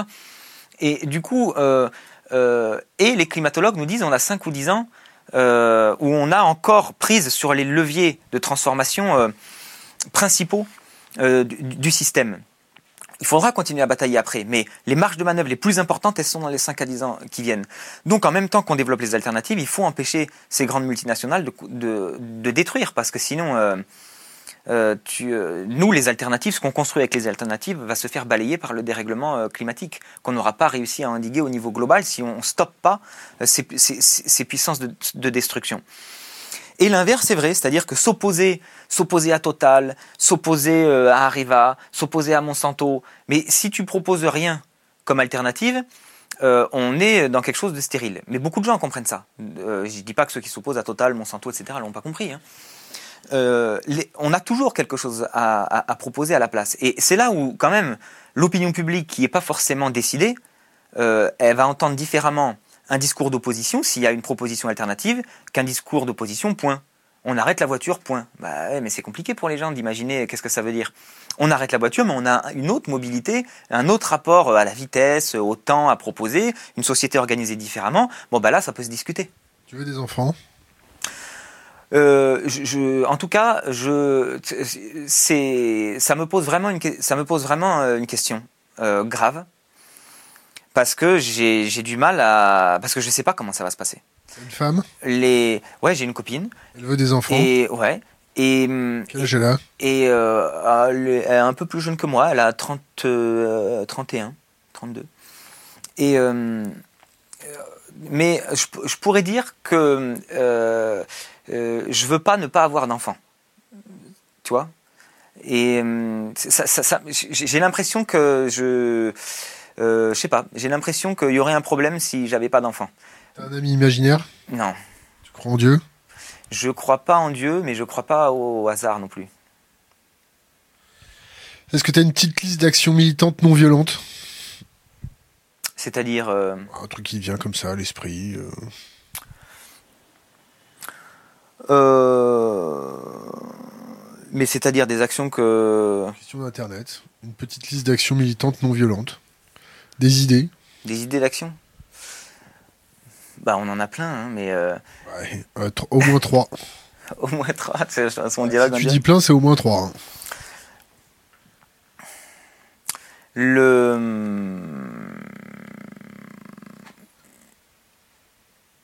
Ah, c'est difficile comme ça parce que. Je te laisse y réfléchir. Hacker Citizen de Geoffrey Dorn. Est-ce que ça te parle?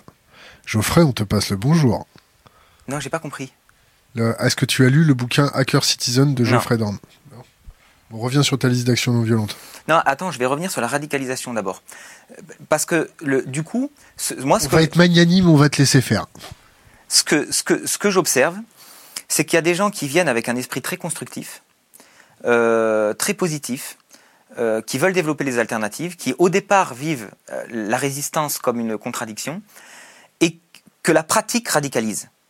Et que, en travaillant avec les autres, euh, s'imprègnent de plus en plus de ce sentiment d'urgence et finissent par comprendre l'impératif de, résistance et aussi l'utilité stratégique de, la résistance. Donc, tu vois, on accuse souvent les, les militants non violents d'être des bisounours. Ben, euh, sans vouloir. chien. sans vouloir être. Euh, non, mais nous, nous, on nous accuse pas d'être des punks à chiens. Euh, dans Alternativa, les gens sont plutôt mignons, tout ça. voilà. Donc, on, est plutôt accusé d'être des bisounours. Alors, s'il faut caricaturer les choses, il y a des bisounours qui viennent dans Alternativa parce qu'ils disent, ouais, on réussira en faisant des, choses bien et en faisant que, de la proposition positive. Et il y en a beaucoup qui se radicalisent euh, au fur et à mais je le dis vraiment, pour moi, c'est positif. C'est-à-dire que ils intègrent, euh, en travaillant avec les autres, en échangeant, en, affinant leur diagnostic de la situation, que le changement doit être plus radical que ce qu'ils pensaient au départ. Parce que ça sent le sapin. Et que pour obtenir ce changement radical, euh, il faut mener des actions euh, de, différents types qui sont complémentaires, à la fois les alternatives, mais aussi à la fois, à la fois l'opposition. Bon, les listes d'actions, je ne sais pas. là, par exemple, le, donc il y, avait ce sommet pétrolier à Pau qui se tenait euh, quatre mois euh, après, euh, après la COP 21. Nous, on l'a vécu comme une provocation, c'est-à-dire que à la COP 21, les États du monde entier se réunissent pour dire bon bah c'est vrai, il y a le dérèglement climatique, il faut le limiter à 1,5 degré et demi et 2 degrés, ce qui, est, ce qui est ultra ambitieux. Et ce qui du coup, nous, on en déduit, bah du coup, faut tout changer. 1 degré et demi ou 2, vu qu'on est déjà à 1,1 degré, ça veut dire qu'on coupe les robinets tout de suite. Les choses qu'ils ne font pas. Et bien quatre mois après, en France, le même pays, à Pau, il y a un sommet qui est organisé avec toutes les multinationales du pétrole, Total, BP, Shell, euh, Exxon. Et leur objectif, on avait leur lettre d'invitation, qui ne nous ont pas envoyé, mais que, qui, est arrivée par hasard chez nous. le, le, oh, le hasard fait bien les choses. Voilà, le, où c'était euh, le pétrole, le, prix du pétrole est assez bas. Euh, du coup, euh, il y a des, forages en mer profonde et très profonde potentiels qui sont pas qui sont pas rentables. Qu'est-ce qu'on pourrait mutualiser comme technique Qu'est-ce qu'on pourrait trouver pour continuer d'exploiter ces, énergies fossiles aussi là. Sachant que si on exploite déjà les énergies fossiles qui sont accessibles, on brûle toute la planète. Alors, du coup, la question c'est parmi les, les, hydrocarbures qui existent, lesquels on laisse dans le sol, etc. Eux, non, ils se posent la question de comment on en a encore plus. Eh oui, mais bon. Et alors, du coup, on a décidé de bloquer ce, sommet. Et on s'est posé la question le, est-ce que euh, on arrive par surprise ou est-ce qu'on l'annonce à l'avance? Et c'était en pleine semaine, ça duré trois jours euh, à Pau. Vous êtes infiltré par les services de renseignement? Peut-être. Vous avez euh, un protocole de, oui. de pour éviter de se faire gauler par les écoutes téléphoniques, les filatures. les, alors, mais du coup, je vais y venir du coup dans cette histoire. On l'a annoncé, euh, on a choisi de l'annoncer à l'avance. Forcément, du coup, justement, on peut être écouté, euh, on peut être infiltré, euh, mais les gens peuvent aussi nous rejoindre.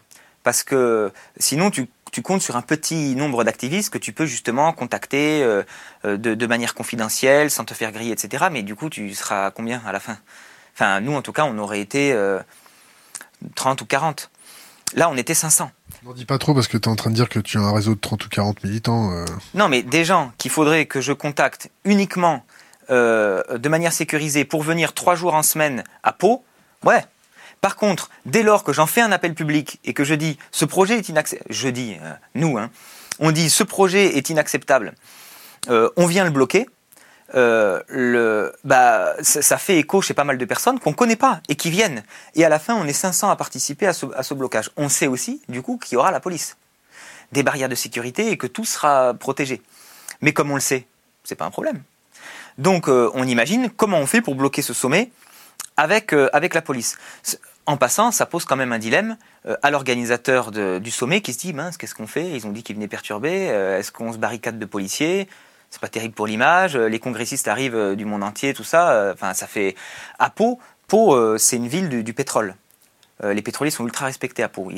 plein de choses d'économie se sont faites avec. c'est le, siège historique de Elf.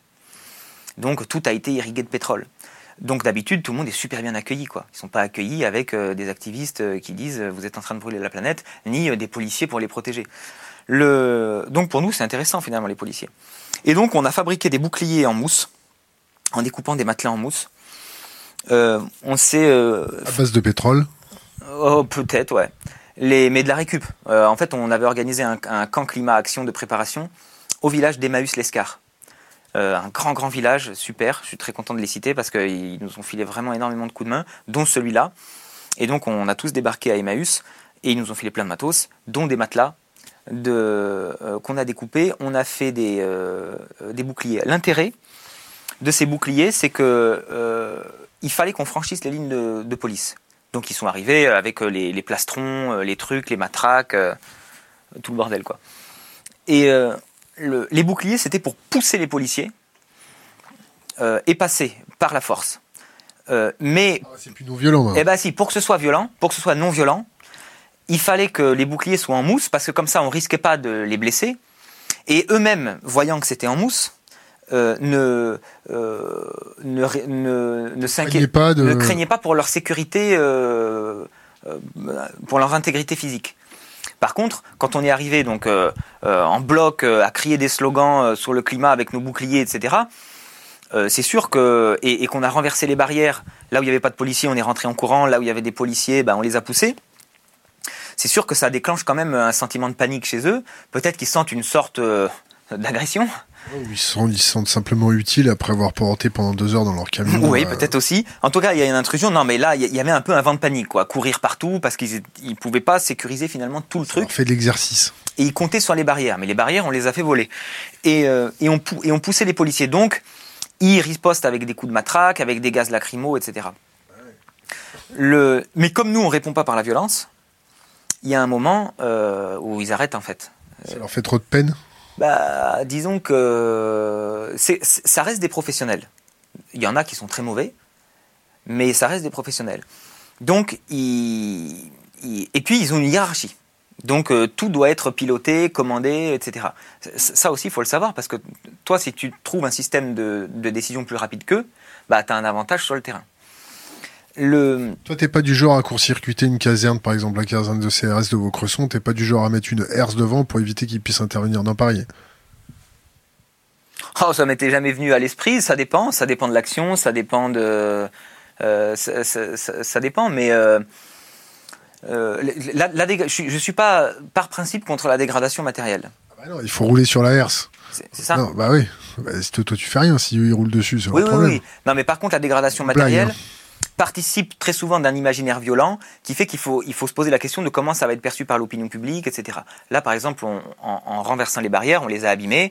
On a considéré que les gens n'allaient pas être super choqués qu'on ait abîmé des barrières, de, euh, tu sais, les grandes barrières là.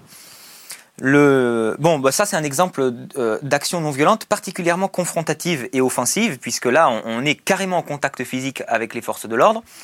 Pour autant, elle est non violente. Pourquoi? Parce que euh, on n'est pas une menace pour l'intégrité physique, et parce que comme on répond pas par la violence à la violence qu'eux, ils utilisent contre nous, euh, une fois qu'on est rentré, on fait des sit-ins devant les portes pour empêcher les, congressistes de rentrer. Donc tout ça, on le voit dans un film qui s'appelle Irinsina.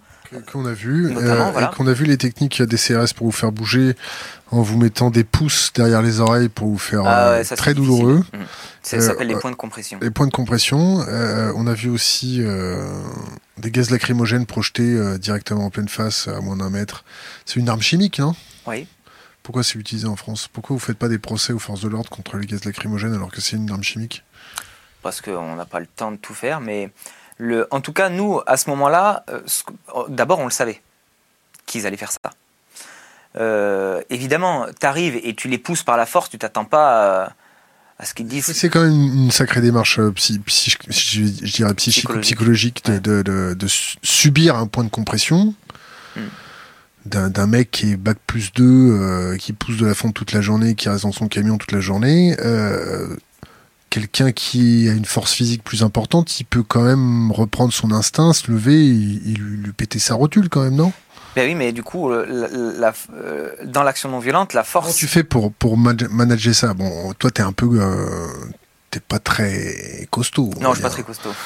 le, Quelqu'un qui, qui, aurait envie de se, se faire respecter plus, tu, tu, peux comprendre sa démarche? Ouais. Le, mais le respect, ça passe par la force mentale, ça passe pas par la force physique. C'est-à-dire que tu n'obtiendras jamais le respect de quelqu'un en le tapant. Tu obtiendras son obéissance. Euh, son, voilà, mais, mais, pas son respect. Donc, euh, c'est la force mentale qui, qui compte. La force mentale euh, est, est, centrale dans la démarche de l'action de, non violente. Tu as, comblé ta, ta force, as comblé ta, ta, lack, lack of, ton, Mon manque. Ton manque, merci, de force physique par ta force mentale. Mais il faut les deux, il faut quand même une force physique, c'est-à-dire il fallait quand même pousser les policiers, renverser les barrières, courir, etc. Tu pousses un policier, toi Tu fais combien de kilos?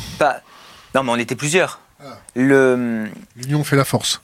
Oui, bon, eux aussi ils sont plusieurs, mais c'est un tout. Il faut les prendre par surprise, il faut les prendre de vitesse. Faut... On avait une autre technique, c'était que on arrivait et on se renversait des bouteilles de peinture sur la tête, les premières lignes, juste au moment où on arrive au contact des forces de l'ordre. Ce qu'on voulait, c'était que parce que tu sais, ils sont responsables de leur matériel. Donc ils veulent pas le salir. Sinon, en fait, il faut qu'ils nettoient et puis euh, voilà. Et du coup, le, le, ce qu'on voulait, c'était qu'ils aient un geste de, de, surprise et un réflexe de protection de leur équipement qui recule. Et on avait imaginé ensuite qu'on passait entre leurs jambes et tout. Alors ça s'est passé de manière un peu plus euh, bordélique que ça. Mais euh, ça a fini qu'ils avaient de la peinture partout. Le troisième jour de blocage, le premier truc qu'ils faisaient quand ils nous arrêtaient, c'est balancer toutes les bouteilles de peinture euh, un peu plus loin dans la haie. Parce que le truc qu'ils voulaient absolument pas, c'est se retrouver avec de la, avec du temps à faire le ménage. Avec de la peinture. Ouais, le troisième jour, ils revenaient, ils avaient déjà de la peinture dessus. Et ils n'avaient pas eu le temps de, enfin, ils pouvaient pas nettoyer leur truc, quoi. Mais euh, moralité, si vous voulez faire fuir un CRS, aspergez-vous de peinture. Ouais, ouais. mais alors, tu vois, là aussi où c'était non violent, c'est qu'on leur a pas lancé leur peinture dessus. On laisse les renverser sur nous. Et c'est eux qui s'en sont mis dessus en, nous arrêtant et euh, en, nous empêchant. En tout cas, c'était encore plus non violent que de leur jeter de la peinture. On pourrait considérer que jeter de la peinture, c'est déjà non violent. Mais c'était plus agressif pour eux que si c'est eux-mêmes qui se mettent dedans, évidemment. Mais ce que je tiens à dire quand même pour compléter, c'est qu'on a eu aussi beaucoup d'échanges avec les policiers. C'est-à-dire qu'une fois, alors, la violence, soit ça provoque une, une contre-violence, et ça enclenche l'escalade de la violence, qui a plutôt tendance à faire que chacun devient un peu plus violent à chaque fois. Donc un manque de dialogue. Ah bah ça laisse pas la place, euh, ça laisse pas la place au dialogue, mais surtout c'est l'escalade de la violence ou le cercle vicieux de la violence qui fait que euh, euh comment tu t'arrêtes? Parce que plus tu as subi de la violence et si ce qui t'anime c'est le sentiment de la vengeance et, euh, et la souffrance que bah, comme tu en as de plus en plus, t'as encore, enfin voilà donc c'est vraiment une logique de cercle vicieux. Le, si, tu, si tu réagis autrement que par la, violence, alors faut trouver quoi? Ben effectivement, c'est essayer de leur parler, euh, c'est dire vous me faites mal, euh, on est non violent, bon bref, il faut trouver quoi. Il y a un moment où effectivement, tu désamorces le, leur violence. Alors, et puis c'est un tout, ça, tient à, plusieurs choses. Il y en a qui euh, leur consigne, c'est d'appliquer une, force, en fait c'est une violence, mais une force proportionnée euh, à la menace. Euh, donc c'est leur boulot de réduire la violence une fois qu'on se retrouve assis devant la porte. Ils font pas tous, comme tu dis, il y en a un qui faisait, on était assis, il y en a un qui faisait le point de compression, c'est extrêmement douloureux, il faisait souffrir quelqu'un pour rien, alors que là, là en vrai... La torture. C'est de la torture. Oui, bah euh, oui, oui. Et du coup, euh, alors que là, euh, y a, les gens sont pas en danger. C'est juste les congressistes qui sont en retard, parce que pendant ce temps, les, effectivement, les congressistes sont bloqués, les pétroliers.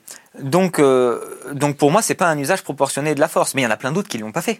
Il y en a plein d'autres qui ont dit, allez, il faut vous lever, etc., et qui nous ont porté en poids mort, ce qu'on appelle, c'est-à-dire bah nous on fait rien. Ah, on, a, écouté le, film, il y en a, il y en a certains qui sont très polis, très courtois, qui, euh, qui essayent de, de, et, et là où, et là où je veux en venir, c'est que euh, moi je pense qu'on peut parler aux policiers. Eux vont pas te répondre parce qu'ils ont un devoir de réserve, et je pense que c'est une bonne chose, qui qu'on mêle pas leurs opinions politiques euh, à comment ils gèrent le, rétablissement de l'ordre. Le... Est-ce que t'en es à avoir un dialogue pour qu'ils posent le casque à terre? Ben, évidemment, c'est c'est des hommes J'avais vu une image de manifestation en Italie. Où ils posaient les casques. Où les policiers, en signe de solidarité avec les manifestants, avaient enlevé leur casque. C'est super émouvant parce qu'il y en a un qui enlève son casque, les autres se regardent et ils enlèvent tous leur casque. Là aussi, il y a des choses à comprendre euh, du collectif. Euh, de, cette sorte de contagion qui peut être positive entre les forces de l'ordre, mais qui est passée des manifestants euh, aux forces de l'ordre. Moi, en fait, ce que je pense, c'est que les enfants des policiers sont aussi menacés que les nôtres. ils ont autant d'intérêt que nous à ce qu'on ne détruise pas les conditions de vie civilisées sur, sur, la Terre. Et qu'ils sont capables de comprendre ça. Je pense que dans beaucoup de moments de l'histoire, les, les, mouvements non violents, il y a eu un point de bascule quand les forces de l'ordre, les policiers, les militaires ont refusé d'exécuter les ordres. Ils ont dit non, on ne va pas tirer sur la foule. Le... Et alors, quand, je parle aux policiers, c'est ça que je vise. Mais j'ai pas la naïveté de croire qu'il va le faire tout de suite. Parce que je, comprends bien qu'au moment où je lui dis, euh, il est dans une situation de contradiction très forte. Il a la hiérarchie, son boulot, il s'attendait pas à ce que être dans cette situation-là. Donc il, il peut pas avoir euh, la prise de conscience. C'est quand même euh, un processus plus complexe que dire ah mais c'est vrai vous avez raison en fait c'est les pétroliers qu'il faudrait virer et puis bien sûr qu'on croit pas ça. Le... Mais ce que je me dis, c'est que dans 5 ans, dans 10 ans, euh, oui, je pense que c'est possible qu'un jour, euh, les policiers, si on continue de leur donner l'ordre de protéger les pétroliers, alors que beaucoup, beaucoup plus de gens auront compris que c'est des gens qui sont en train de nous tuer. Euh, aussi des gens qui sont en train de, donner de l'énergie à l'économie. Aussi. Est-ce que, tu connais, est-ce que tu connaissais Christophe de Margerie? Bah, Je ne le connaissais pas personnellement. Hein. Le, mais je finis juste sur ça. il arrivera peut-être ce jour où les policiers diront non, euh, notre rôle de protéger la population, ça passe, ça passe par empêcher euh, ces pétroliers de faire ça. Ça, ça se passe jamais. C'est l'armée qui fait ça. la, police est toujours du côté de l'État. L'armée, l'armée ah est toujours du côté de la population. Bon, mais alors les gendarmes. Et alors, du coup? Toujours mieux les gendarmes. On a une affection particulière pour eux. Le, les gendarmes, alors admettons que seuls les gendarmes pourraient le faire, mais ce serait déjà pas mal. En blague, hein. on aime aussi la police.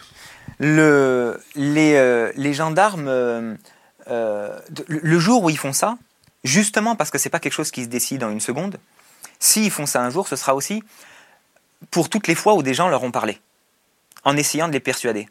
C'est-à-dire que moi, quand je parle aux policiers, euh, il va peut-être pas être convaincu, il va, il va pas changer de camp tout de suite, mais le jour où il change, une opération psychologique. le jour où il change de camp, ce sera euh, grâce à tous les gens qui ont aidé à lui faire prendre, euh, à lui faire prendre conscience, jusqu'au point où il prend une décision radicale au point de... de Poser les armes. De, oui, ou en tout cas de changer de camp. On arrive bientôt à la fin de notre interview. Euh, le, livre Hacker Citizen de Geoffrey Dorn, ça te parle? Non. On te le conseille. Est-ce que tu as un avis sur Nicolas Hulot? Est-ce que c'est un branquignol? Est-ce qu'il essaye de faire tout ce qu'il peut avec la, la faible marge de manœuvre qu'il a? Est-ce que c'est un millionnaire euh, qui est rentré au gouvernement euh, sans trop savoir où il rentrait? Euh, Qu'est-ce que qu'est-ce que tu en penses? Alors déjà, Nicolas Hulot, maintenant il est ministre. mais c'était déjà un parcours intéressant avant qu'il soit ministre. Il incarnait déjà ce point d'interrogation entre où est le pragmatisme, où est la compromission, etc.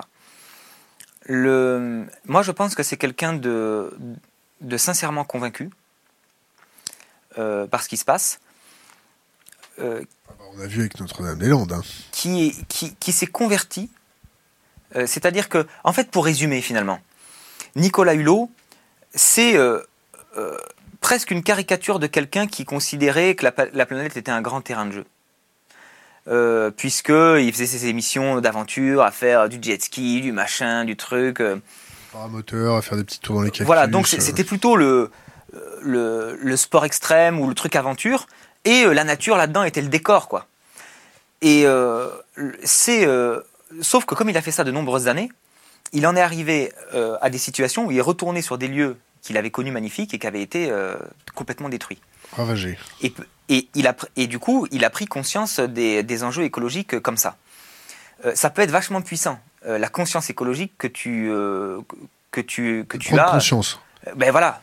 Le, le, donc, moi, je pense vraiment qu'il est sincèrement animé, que c'est quelqu'un que le dérèglement climatique, ça empêche de dormir la nuit. Tu n'es pas en train de dire ça pour qu'il il vienne te tendre la main, que tu aies un petit discours, un petit, un petit dialogue avec lui, non? Non. C'est véridique. Oui, oui, je pense. D'accord.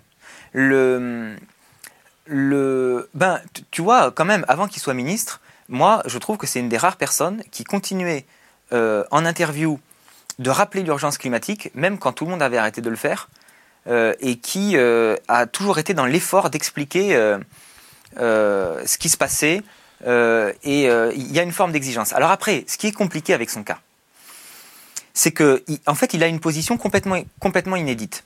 C'est-à-dire qu'il avait l'oreille des présidents, de Chirac, de Hollande, de Sarkozy, alors du coup, maintenant il est au gouvernement de Macron, euh, mais c'est le seul. Il euh, n'y a, y a, aucun autre militant euh, écolo qui peut, qui avait comme ça, qui pouvait avoir une réunion en tête à tête avec un président de la République pour lui expliquer, bon, l'écologie, en fait, tu vois, le discours, la maison brûle, on regarde d'ailleurs de Chirac, c'était lui, les... et moi, je me dis, je serais à sa place. Te coupe, je te coupe, je te coupe. Tu m'autorises mhm. hein? Bon. T'es président de la République, tu vois bien que ça part en couille. Non, mais t'es sur celui qui peut parler au président de la Ouais, non, mais République. t'as pas besoin de lui parler. Si t'es un temps soit peu bien formé dans ta Ah. tête et que t'ouvres les yeux, il faut Ouais. arrêter. Ouais, Ok, T'as pas besoin d'un Nicolas Hulot pour voir que quand tu prends l'autoroute pendant Après, il y a 10 des bornes, t'as vachement moins d'impact. Non, mais des degrés de croyance. Il faut, il faut arrêter. L'é- L'écologie nuit à la fonction exponentielle de consommation. euh, Oui, non, mais il y a une contradiction. donc, donc, après, Mais, mais Macron, je pense que désolé pour cette parenthèse. il il y a une forme de schizophrénie en fait. Je pense, je pense que Macron, il n'ignore pas euh, le- la situation écologique, mais à mon avis, il- sa matrice, c'est tellement euh, la finance, l'économie, etc., qu'il arrive à croire deux choses en même temps qui sont, qui sont contradictoires. Ou le fait qu'il ne veuille pas laisser son nom comme le président qui a laissé s'effondrer la France. Ouais, peut-être. Donc, il propose de continuer à minima, mais quand même de continuer le système pour éviter que ça se gouffre. En tout cas, juste pour finir Un sur- dernier mot sur Nicolas Hulot. Ouais, parce que le. le... C'est un brave type. Non, mais je, mais je sais. Alors, avant qu'il soit ministre, en tout cas, je me disais, c'est sûr que qu- quand tu es le seul à être dans cette position-là, t'essaies de faire quelque chose qui, euh, je pense qu'il essaie toujours de faire ce qui est le plus utile. Et c'est vrai que lui, il cherche jamais le point de rupture parce qu'il il il a l'impression de perdre euh, cette, position qu'il est le seul, seul à avoir. J'interprète les choses comme ça. Maintenant qu'il est ministre, je me pose une autre question. C'est qu'on voit bien qu'on n'est pas. euh, en plus, il est ministre d'État, c'est pas rien. C'est-à-dire que euh, il n'est pas tout en bas de la hiérarchie. Euh, donc, euh, on serait en droit d'attendre que ça avance plus. Il applique ses propres principes, c'est-à-dire pas avoir 25 bagnoles, pas machin. Alors, ça, ça, c'est autre chose, c'est plutôt les contradictions personnelles. Mais euh, là, sur l'action politique, oui, bah, c'est- qu'il est. Tu manges de la viande? Non, T'as une voiture? Oui. Tu te déplaces en vélo? Aussi. T'as évolué, évalué ton coût carbone euh, Non, mais j'ai des contradictions. T'as quelle contradiction Et Parce que quand bah, on la voit comme ça, on dirait Jésus. non, mais j'habite à la campagne, donc euh, j'utilise la voiture. Et euh, parce que je, si tu veux, euh, à part le- pour transformer le système, il faut garder un pied dans le système. Par exemple, tu vois, j'ai un smartphone, mais vraiment juste parce que je suis militant. Je, je- je n'ai, j'ai aucune autre applica- euh, utilisation de mon smartphone que de que, que, que de militer. Et je, serais super heureux le jour où je pourrais éteindre mon, mon smartphone et et d'ailleurs la dernière fois j'étais tombé dans une rivière, euh, je l'avais cassé. J'étais mais c'était super. Pen- pen- J'avais glissé. ouais. Pe- Pendant une semaine, j'avais plus de smartphone. Vraiment, donc euh, oui, j'assume mes contradictions, mais franchement, c'est pas c'est- pas ce type de contradiction qu'on croit. Je suis, je suis pas content moi d'avoir un smartphone. La bagnole, j'aime pas spécialement faire de la bagnole. hein. On arrête Bon. de digresser. Ni- Nicolas ni- Hulot, c'est un brave type. T'es content voilà, il Non, c'est pas ça. En tout cas, je me pose vraiment. la- Moi, je me pose la question. Tu veux vraiment lui parler. Hein. Maintenant qu'il est, mais euh, le, maintenant qu'il est ministre, je, je me pose la question est-ce qu'effectivement, euh, euh, il n'utilise pas assez le rapport de force? Il va pas assez à la rupture euh, Pas assez sévèrement burné. ce que, ce que, ce que, ce que beaucoup de gens disent. Euh, est-ce que c'est ça Euh, Ou est-ce que c'est autre chose? C'est-à-dire que euh, est-ce qu'il fait vraiment le maximum en, en toute lucidité, il faut pas toujours aller à la rupture pour aller à la rupture. Des fois, ça te fait pas gagner plus. hein. Donc c'est c'est toujours un calcul. Tu peux te tromper dans le calcul, mais est-ce qu'il est vraiment en train d'essayer de pousser au maximum à chaque fois le truc ou pas? Ou est-ce que c'est parce que euh, dans un gouvernement, euh, si tu es le seul à avoir ces convictions-là, que, que tu as Bruno Le Maire, euh, non, euh, et, et- Bruno Le Maire, Édouard Philippe, euh, qui est un ancien du nucléaire, euh, Macron, qui est, qui est de la finance, un ancien de Rothschild, etc. En fait, la question que je me pose, c'est que Il est seul contre tous. sans me comparer à Nicolas Hulot, etc., et tout son parcours, je suis plus jeune et tout ça, mais je veux dire, est-ce que quelqu'un ou quelqu'un contiendrait pour le militant super radical Je me demande, est-ce qu'il ferait mieux Et est-ce qu'il arriverait à mieux que Nicolas Hulot? Je me pose vraiment la question. Bienveillant. Et je- non, mais non, ça, ça- ça se trouve, j'aurais un regard dur sur son truc, mais, mais en fait, j'en sais rien. Je ne sais pas ce qui se passe dans le gouvernement. Je ne sais pas si il fait euh, tout. Je ne sais pas. Et, et, et, et j'aimerais avoir la réponse. Et je pense que là, c'est un peu tôt pour avoir la réponse. Euh, mais, vraiment, ça m'intéresse. Ça m'intéresse parce que ça, ça nous permettra ensuite, euh, pour euh, le gouvernement suivant ou le ministre suivant, etc., de, de vraiment savoir ce qu'on peut attendre d'un ministre. Parce que bah, parce qu'on pourrait poser la question autrement. Est-ce que- Nicolas Hulot, on en est content ou pas? Mais qui on voudrait à la place de Nicolas Hulot euh, au- à, ce, à ce ministère? Pour toi, un bon ministre de l'écologie, c'est est-ce que c'est un ministre de l'écologie qui est capable de s'immoler sur le le, le je vais pas dire troncs de l'Élysée, mais sur le perron de l'Élysée pour faire prendre conscience que euh, la France va mal. Est-ce qu'un ministre, de- qu'un que euh, non, est-ce qu'un ministre de l'écologie doit se sacrifier pour sa cause quand il est dans le gouvernement? Est-ce que ça doit être un cheveu Non, mais ah, tu as compris, c'est une figure. Il y, a un militant euh, qui était un militant pour les droits LGBT, etc., à New York, un avocat, et qui, qui, a, qui était devenu, là, dans ces, derniers temps, un militant environnementaliste qui s'est immolé. Ouais, bon. Pour aller heurter. et je sais pas, c'est une, figure, c'est une figure. Ah. Est-ce qu'il doit se sacrifier en tant que ministre pour faire prendre conscience à sa population, à notre population, que ça va vraiment mal? En, ben, en, fait. Euh, Est-ce que tu trouves que Nicolas Hulot sacrifie mais euh, moi, la, question que je me pose à travers celle-là, c'est est-ce que c'est la bonne action à faire? Si c'est la bonne action à faire, oui, il doit la faire. Et euh, est-ce que ça fait partie des actions possibles qu'il faut se poser? Oui, il faut se poser l'éventualité de cette action. Le... Et moi, je pense qu'il se la pose. Ah, j'imagine qu'il se la pose. Donc on l'appelle? Ouais, on peut. Non, mais tu, tu vois bien aussi. Euh, euh, tu vois pas qu'il est dans la tentative? C'est-à-dire qu'il a vachement hésité avant de se présenter chez les Verts. Ça sentait quand même vachement le piège, tu vois. Euh, enfin, je veux dire, on sentait qu'il était. Les Verts, c'est pas une caution un peu. On, sentait qu'il était attendu au tournant par par. Yannick Jadot, tu trouves pas que c'est un peu un, petit clown? Non, mais moi, je, Il passe beaucoup de vent, ce gars-là, non? Bah, non. Beaucoup de fumée, peut-être.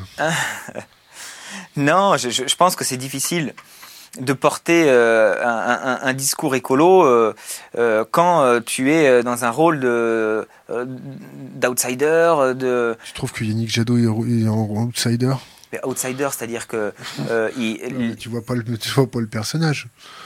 c'est-à-dire que c'est justement pas la personne à qui trois présidents d'affilée ont proposé le, ministère de, de l'écologie. Donc forcément, tu, tu mènes pas le combat de la même manière que quand c'est les présidents qui te demandent tiens, viens dans mon gouvernement.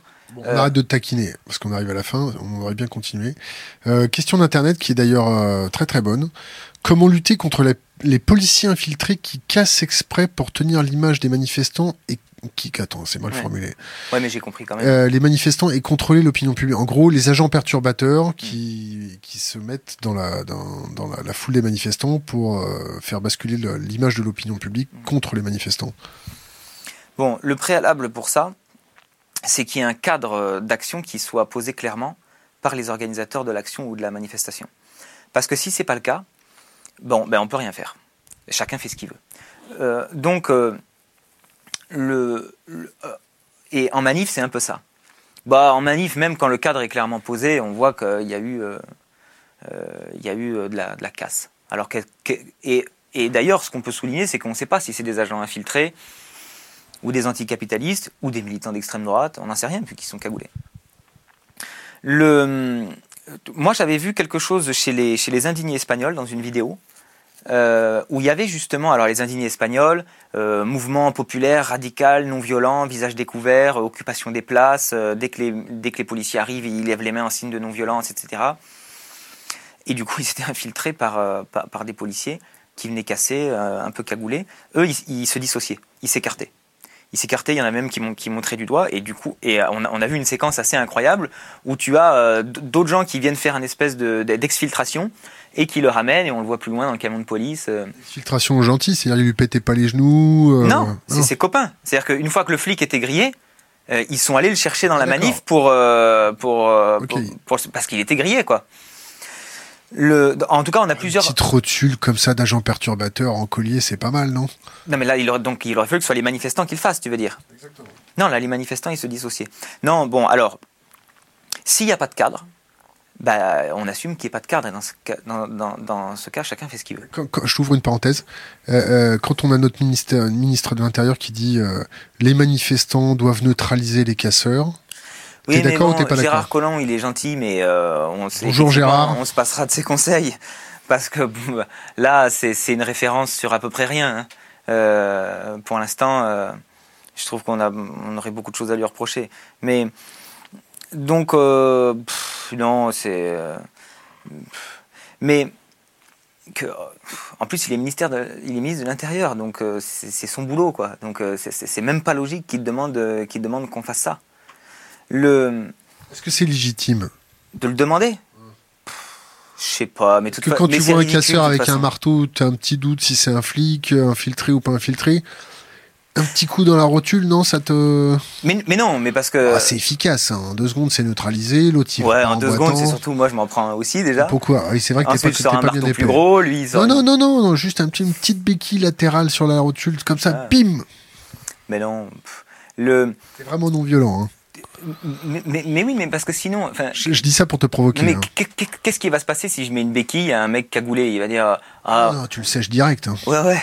Et puis, et puis en rentrant chez lui, il va dire Ah, mais il avait raison, effectivement, j'étais venu perturber un truc, euh, les gens étaient dans une autre il va se dire putain, euh, payer 1800 euros pour se faire péter le genou, euh, Voilà, c'est pas donc, assez. euh, et, on est d'accord que c'est pas ça qui va se passer. Euh, tu te fais violenter, euh, pff, t'as t'as envie d'être violent, donc euh, du coup. euh, euh, de- Il va pas avoir envie d'être violent. hein. Un petit coup dans la rotule latérale, il est neutralisé direct. Et puis c'est efficace. hein. Le, bon, de toute façon, ça sert à rien d'en Est-ce neutraliser. que, t- pour revenir à, Gérard Collomb, euh, euh, est-ce que les manifestants doivent neutraliser les casseurs? Alors non, euh, en tout cas surtout pas quand c'est lui qui le demande. Le, le, mais en- encore une fois, ça dépend du cadre qui est posé dans les manifestations. Je, vais finir cette phrase-là. S'il n'y a pas de cadre, euh, bah chacun fait ce qu'il veut. S'il y a un cadre qui a été appelé en disant euh, cette action, c'est la diversité de tactiques, on mélange des non-violents, des violents, bon bah les gens ils vont en connaissance de cause. Ceux qui ont envie d'être non-violents, ils sont non-violents, mais ils savent qu'il y aura quand même de la violence autour. Et ceux qui vont être violents, ils sont violents. Et puis ceux qui disent la violence, c'est juste casser, mais pas les gens, pas s'attaquer aux gens. D'autres qui diront c'est aussi s'attaquer aux gens.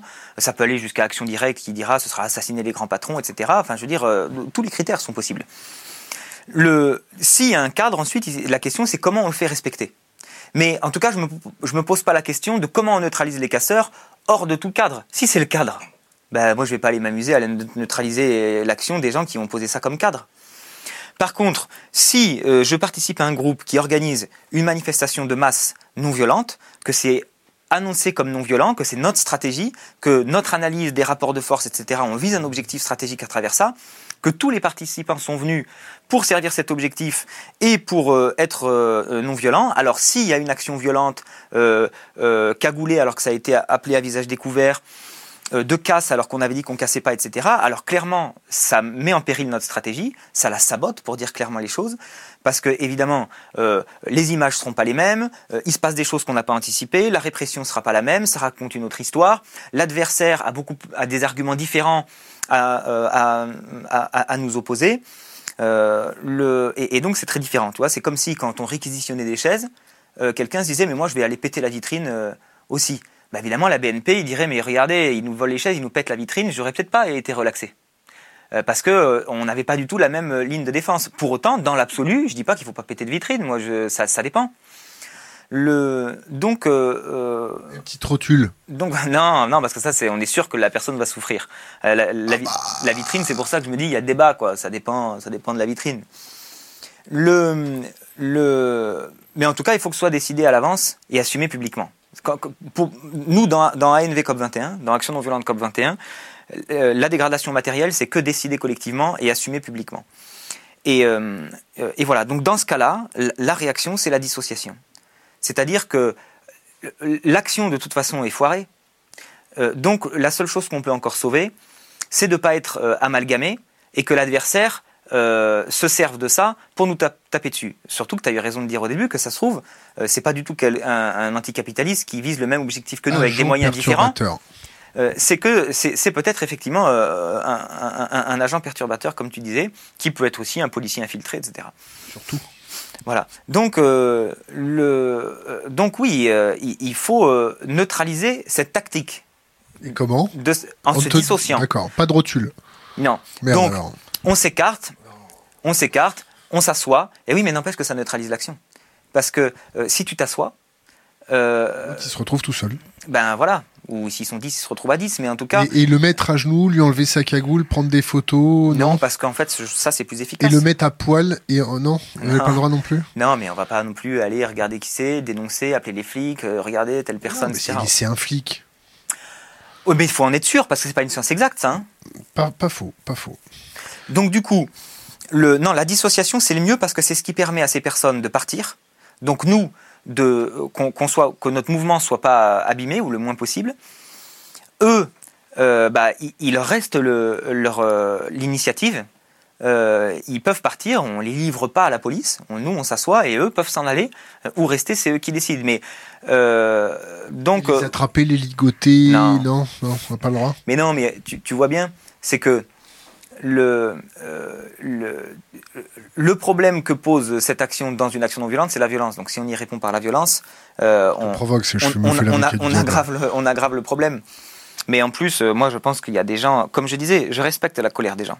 Mais il faut qu'on apprenne dans, dans nos mouvements à respecter les stratégies et les cadres de chacun. C'est-à-dire que euh, moi, je crois à la stratégie non violente et j'entends qu'on respecte mon choix stratégique et que quand je mets des efforts et que je développe quelque chose, euh, j'entends qu'on le respecte. Et euh, quand d'autres personnes développent des, stratégies de la diversité, où je pense que ça produit absolument pas les mêmes résultats de mélanger la non-violence et la violence, mais je nie pas qu'il y a un vrai raisonnement, une vraie réflexion et un, vrai calcul à travers ça. M moi, j'y trouve pas mon compte et, j'ai beaucoup de doutes sur, sur, sur l'efficacité. Mais je peux me tromper. Eux, ils y croient et eux, ils ont, ils ont mis leur temps, ils ont mis leurs efforts pour le faire. Donc, je ne vais pas aller saboter leur travail. Donc, moi, je, les respecte de cette, de cette manière-là. Mais de la même manière, encore, que quelqu'un qui choisirait la lutte armée, je sais pas, hein, euh, c'est le, on va pas juger euh, les résistants qui ont choisi la lutte armée euh, contre, contre les nazis, etc. Donc, ça dépend des contextes. Mais le, et ce, et ce qui compte, c'est que chacun qui s'engage dans un mouvement s'engage en connaissance de cause. C'est-à-dire que le cadre d'action soit clair. Qu'est-ce que tu es prêt à risquer? C'est une question que je me pose au fur et à mesure. Le et hmm. fais vite parce que on n'a pas beaucoup de temps là. Vas-y. Bah là en l'occurrence euh, euh, c'est euh, moi je suis passé j'ai eu trois procès donc j'ai risqué trois fois la prison non quatre quatre procès je suis je suis fichesse Oh, j'en sais rien, mais j'imagine que oui. Le. Ah, fiche S Oh non, je pense que ce serait pas. Si, si, t'inquiète. ben, normalement, quand même. Alors, c'est vrai qu'on peut douter de. On se renseigne La fine, ouais, je veux bien. Le. Euh, non, mais disons que normalement, moi, je suis pas une menace pour la sécurité. Euh, sûr que si, tu es une menace pour la sécurité. Non, je suis, une menace. Es une menace pour les intérêts de l'État. Oui, c'est pas la même chose. C'est encore pire. C'est peut-être encore pire, mais c'est pas la même chose. Et. T'es quand même un peu bisounours. Hein. le, le, donc, euh, bon, bah, dans la désobéissance civile, euh, tu, tu, tu, risques la prison. Pour l'instant, je, ne pense pas que j'ai jamais risqué. T'es prêt à risquer ta vie? J'ai jamais vraiment risqué la, prison ferme. Jusque-là, quand même. T'es prêt à risquer ta vie? C'était la, prison avec sursis et j'en ai. Mais, bah, ça m'embêterait un peu quand même. bon? Ouais. Et, mais c'est toujours pareil. Pourquoi faire? Euh, mais, mais la question est très théorique si ma vie permettait à l'ensemble de la planète de s'en sortir, alors je sais pas par quelle situation absolument improbable, juste moi, juste ma vie. moi, t'es pas de la police. Non. Le, le, je, je, me poserai la question et euh, bah, évidemment que j'hésiterai parce que je tiens à ma vie et en même temps, euh, euh, on mourra tous un jour, quoi. Donc, si, si, ta vie permet à la planète d'être sauvée, c'est un bon calcul. Mais par contre, mourir pour rien, non. Dernière question, qui n'est pas une question, qui est laisser un conseil pour les jeunes générations, une bouteille à la mer. C'est à toi. Bah, les, jeunes générations, moi je dirais que il euh, y, y, a beaucoup de combats qui, qui méritent d'être menés. Et euh, euh, chacun va être animé par. va commencer un engagement d'une manière ou d'une autre. Ça dépend de ce qui t'a indigné en premier, qui ensuite te, fait prendre un certain parcours. Donc ça peut être un truc euh, de par rapport aux migrants, ça peut être euh, qu'on n'accueille pas assez bien, euh, ça peut être un truc par rapport à l'injustice sociale, ça peut être sur l'écologie, ça peut être sur plein de choses. Mais je, pense qu'il faut vraiment relier toutes les luttes à, à celle du climat. Et je dis pas parce que moi, la météo, ça m'a jamais passionné. C'est pas, je, ne suis pas un passionné de météo ni de climat. Je suis pas un passionné de climatologie. Mais vraiment, je pense que le, euh, le, la situation écologique est ce qui détermine tout le reste. Donc, des fois, je trouve qu'il y a quelque chose d'assez dérisoire à mener des batailles avec énormément de détermination si on ne fait pas le lien avec l'horizon commun qu'est le nôtre de est-ce qu'on va pouvoir juste continuer à vivre sur cette planète? On est en train de, résister pour garder des droits ou, de se battre pour avoir des droits qui de toute façon seront balayés par euh, des forces qu'on maîtrise pas, qui sont celles de, de, la nature qu'on dérègle. Ça ne veut pas dire qu'il faut mettre tous les combats de côté et batailler que pour le climat. Ça veut dire autre chose. Ça veut dire que la manière dont on s'engage dans tous ces combats, pour la solidarité avec les migrants, pour la justice sociale, euh, pour euh, des emplois justes, avec une réduction de temps de travail, etc., etc., doivent être menés avec un horizon commun qui est euh, la préservation de la situation écologique de la planète. Parce que c'est la première condition euh, qui nous permet de vivre. John Palais, merci. Merci à toi.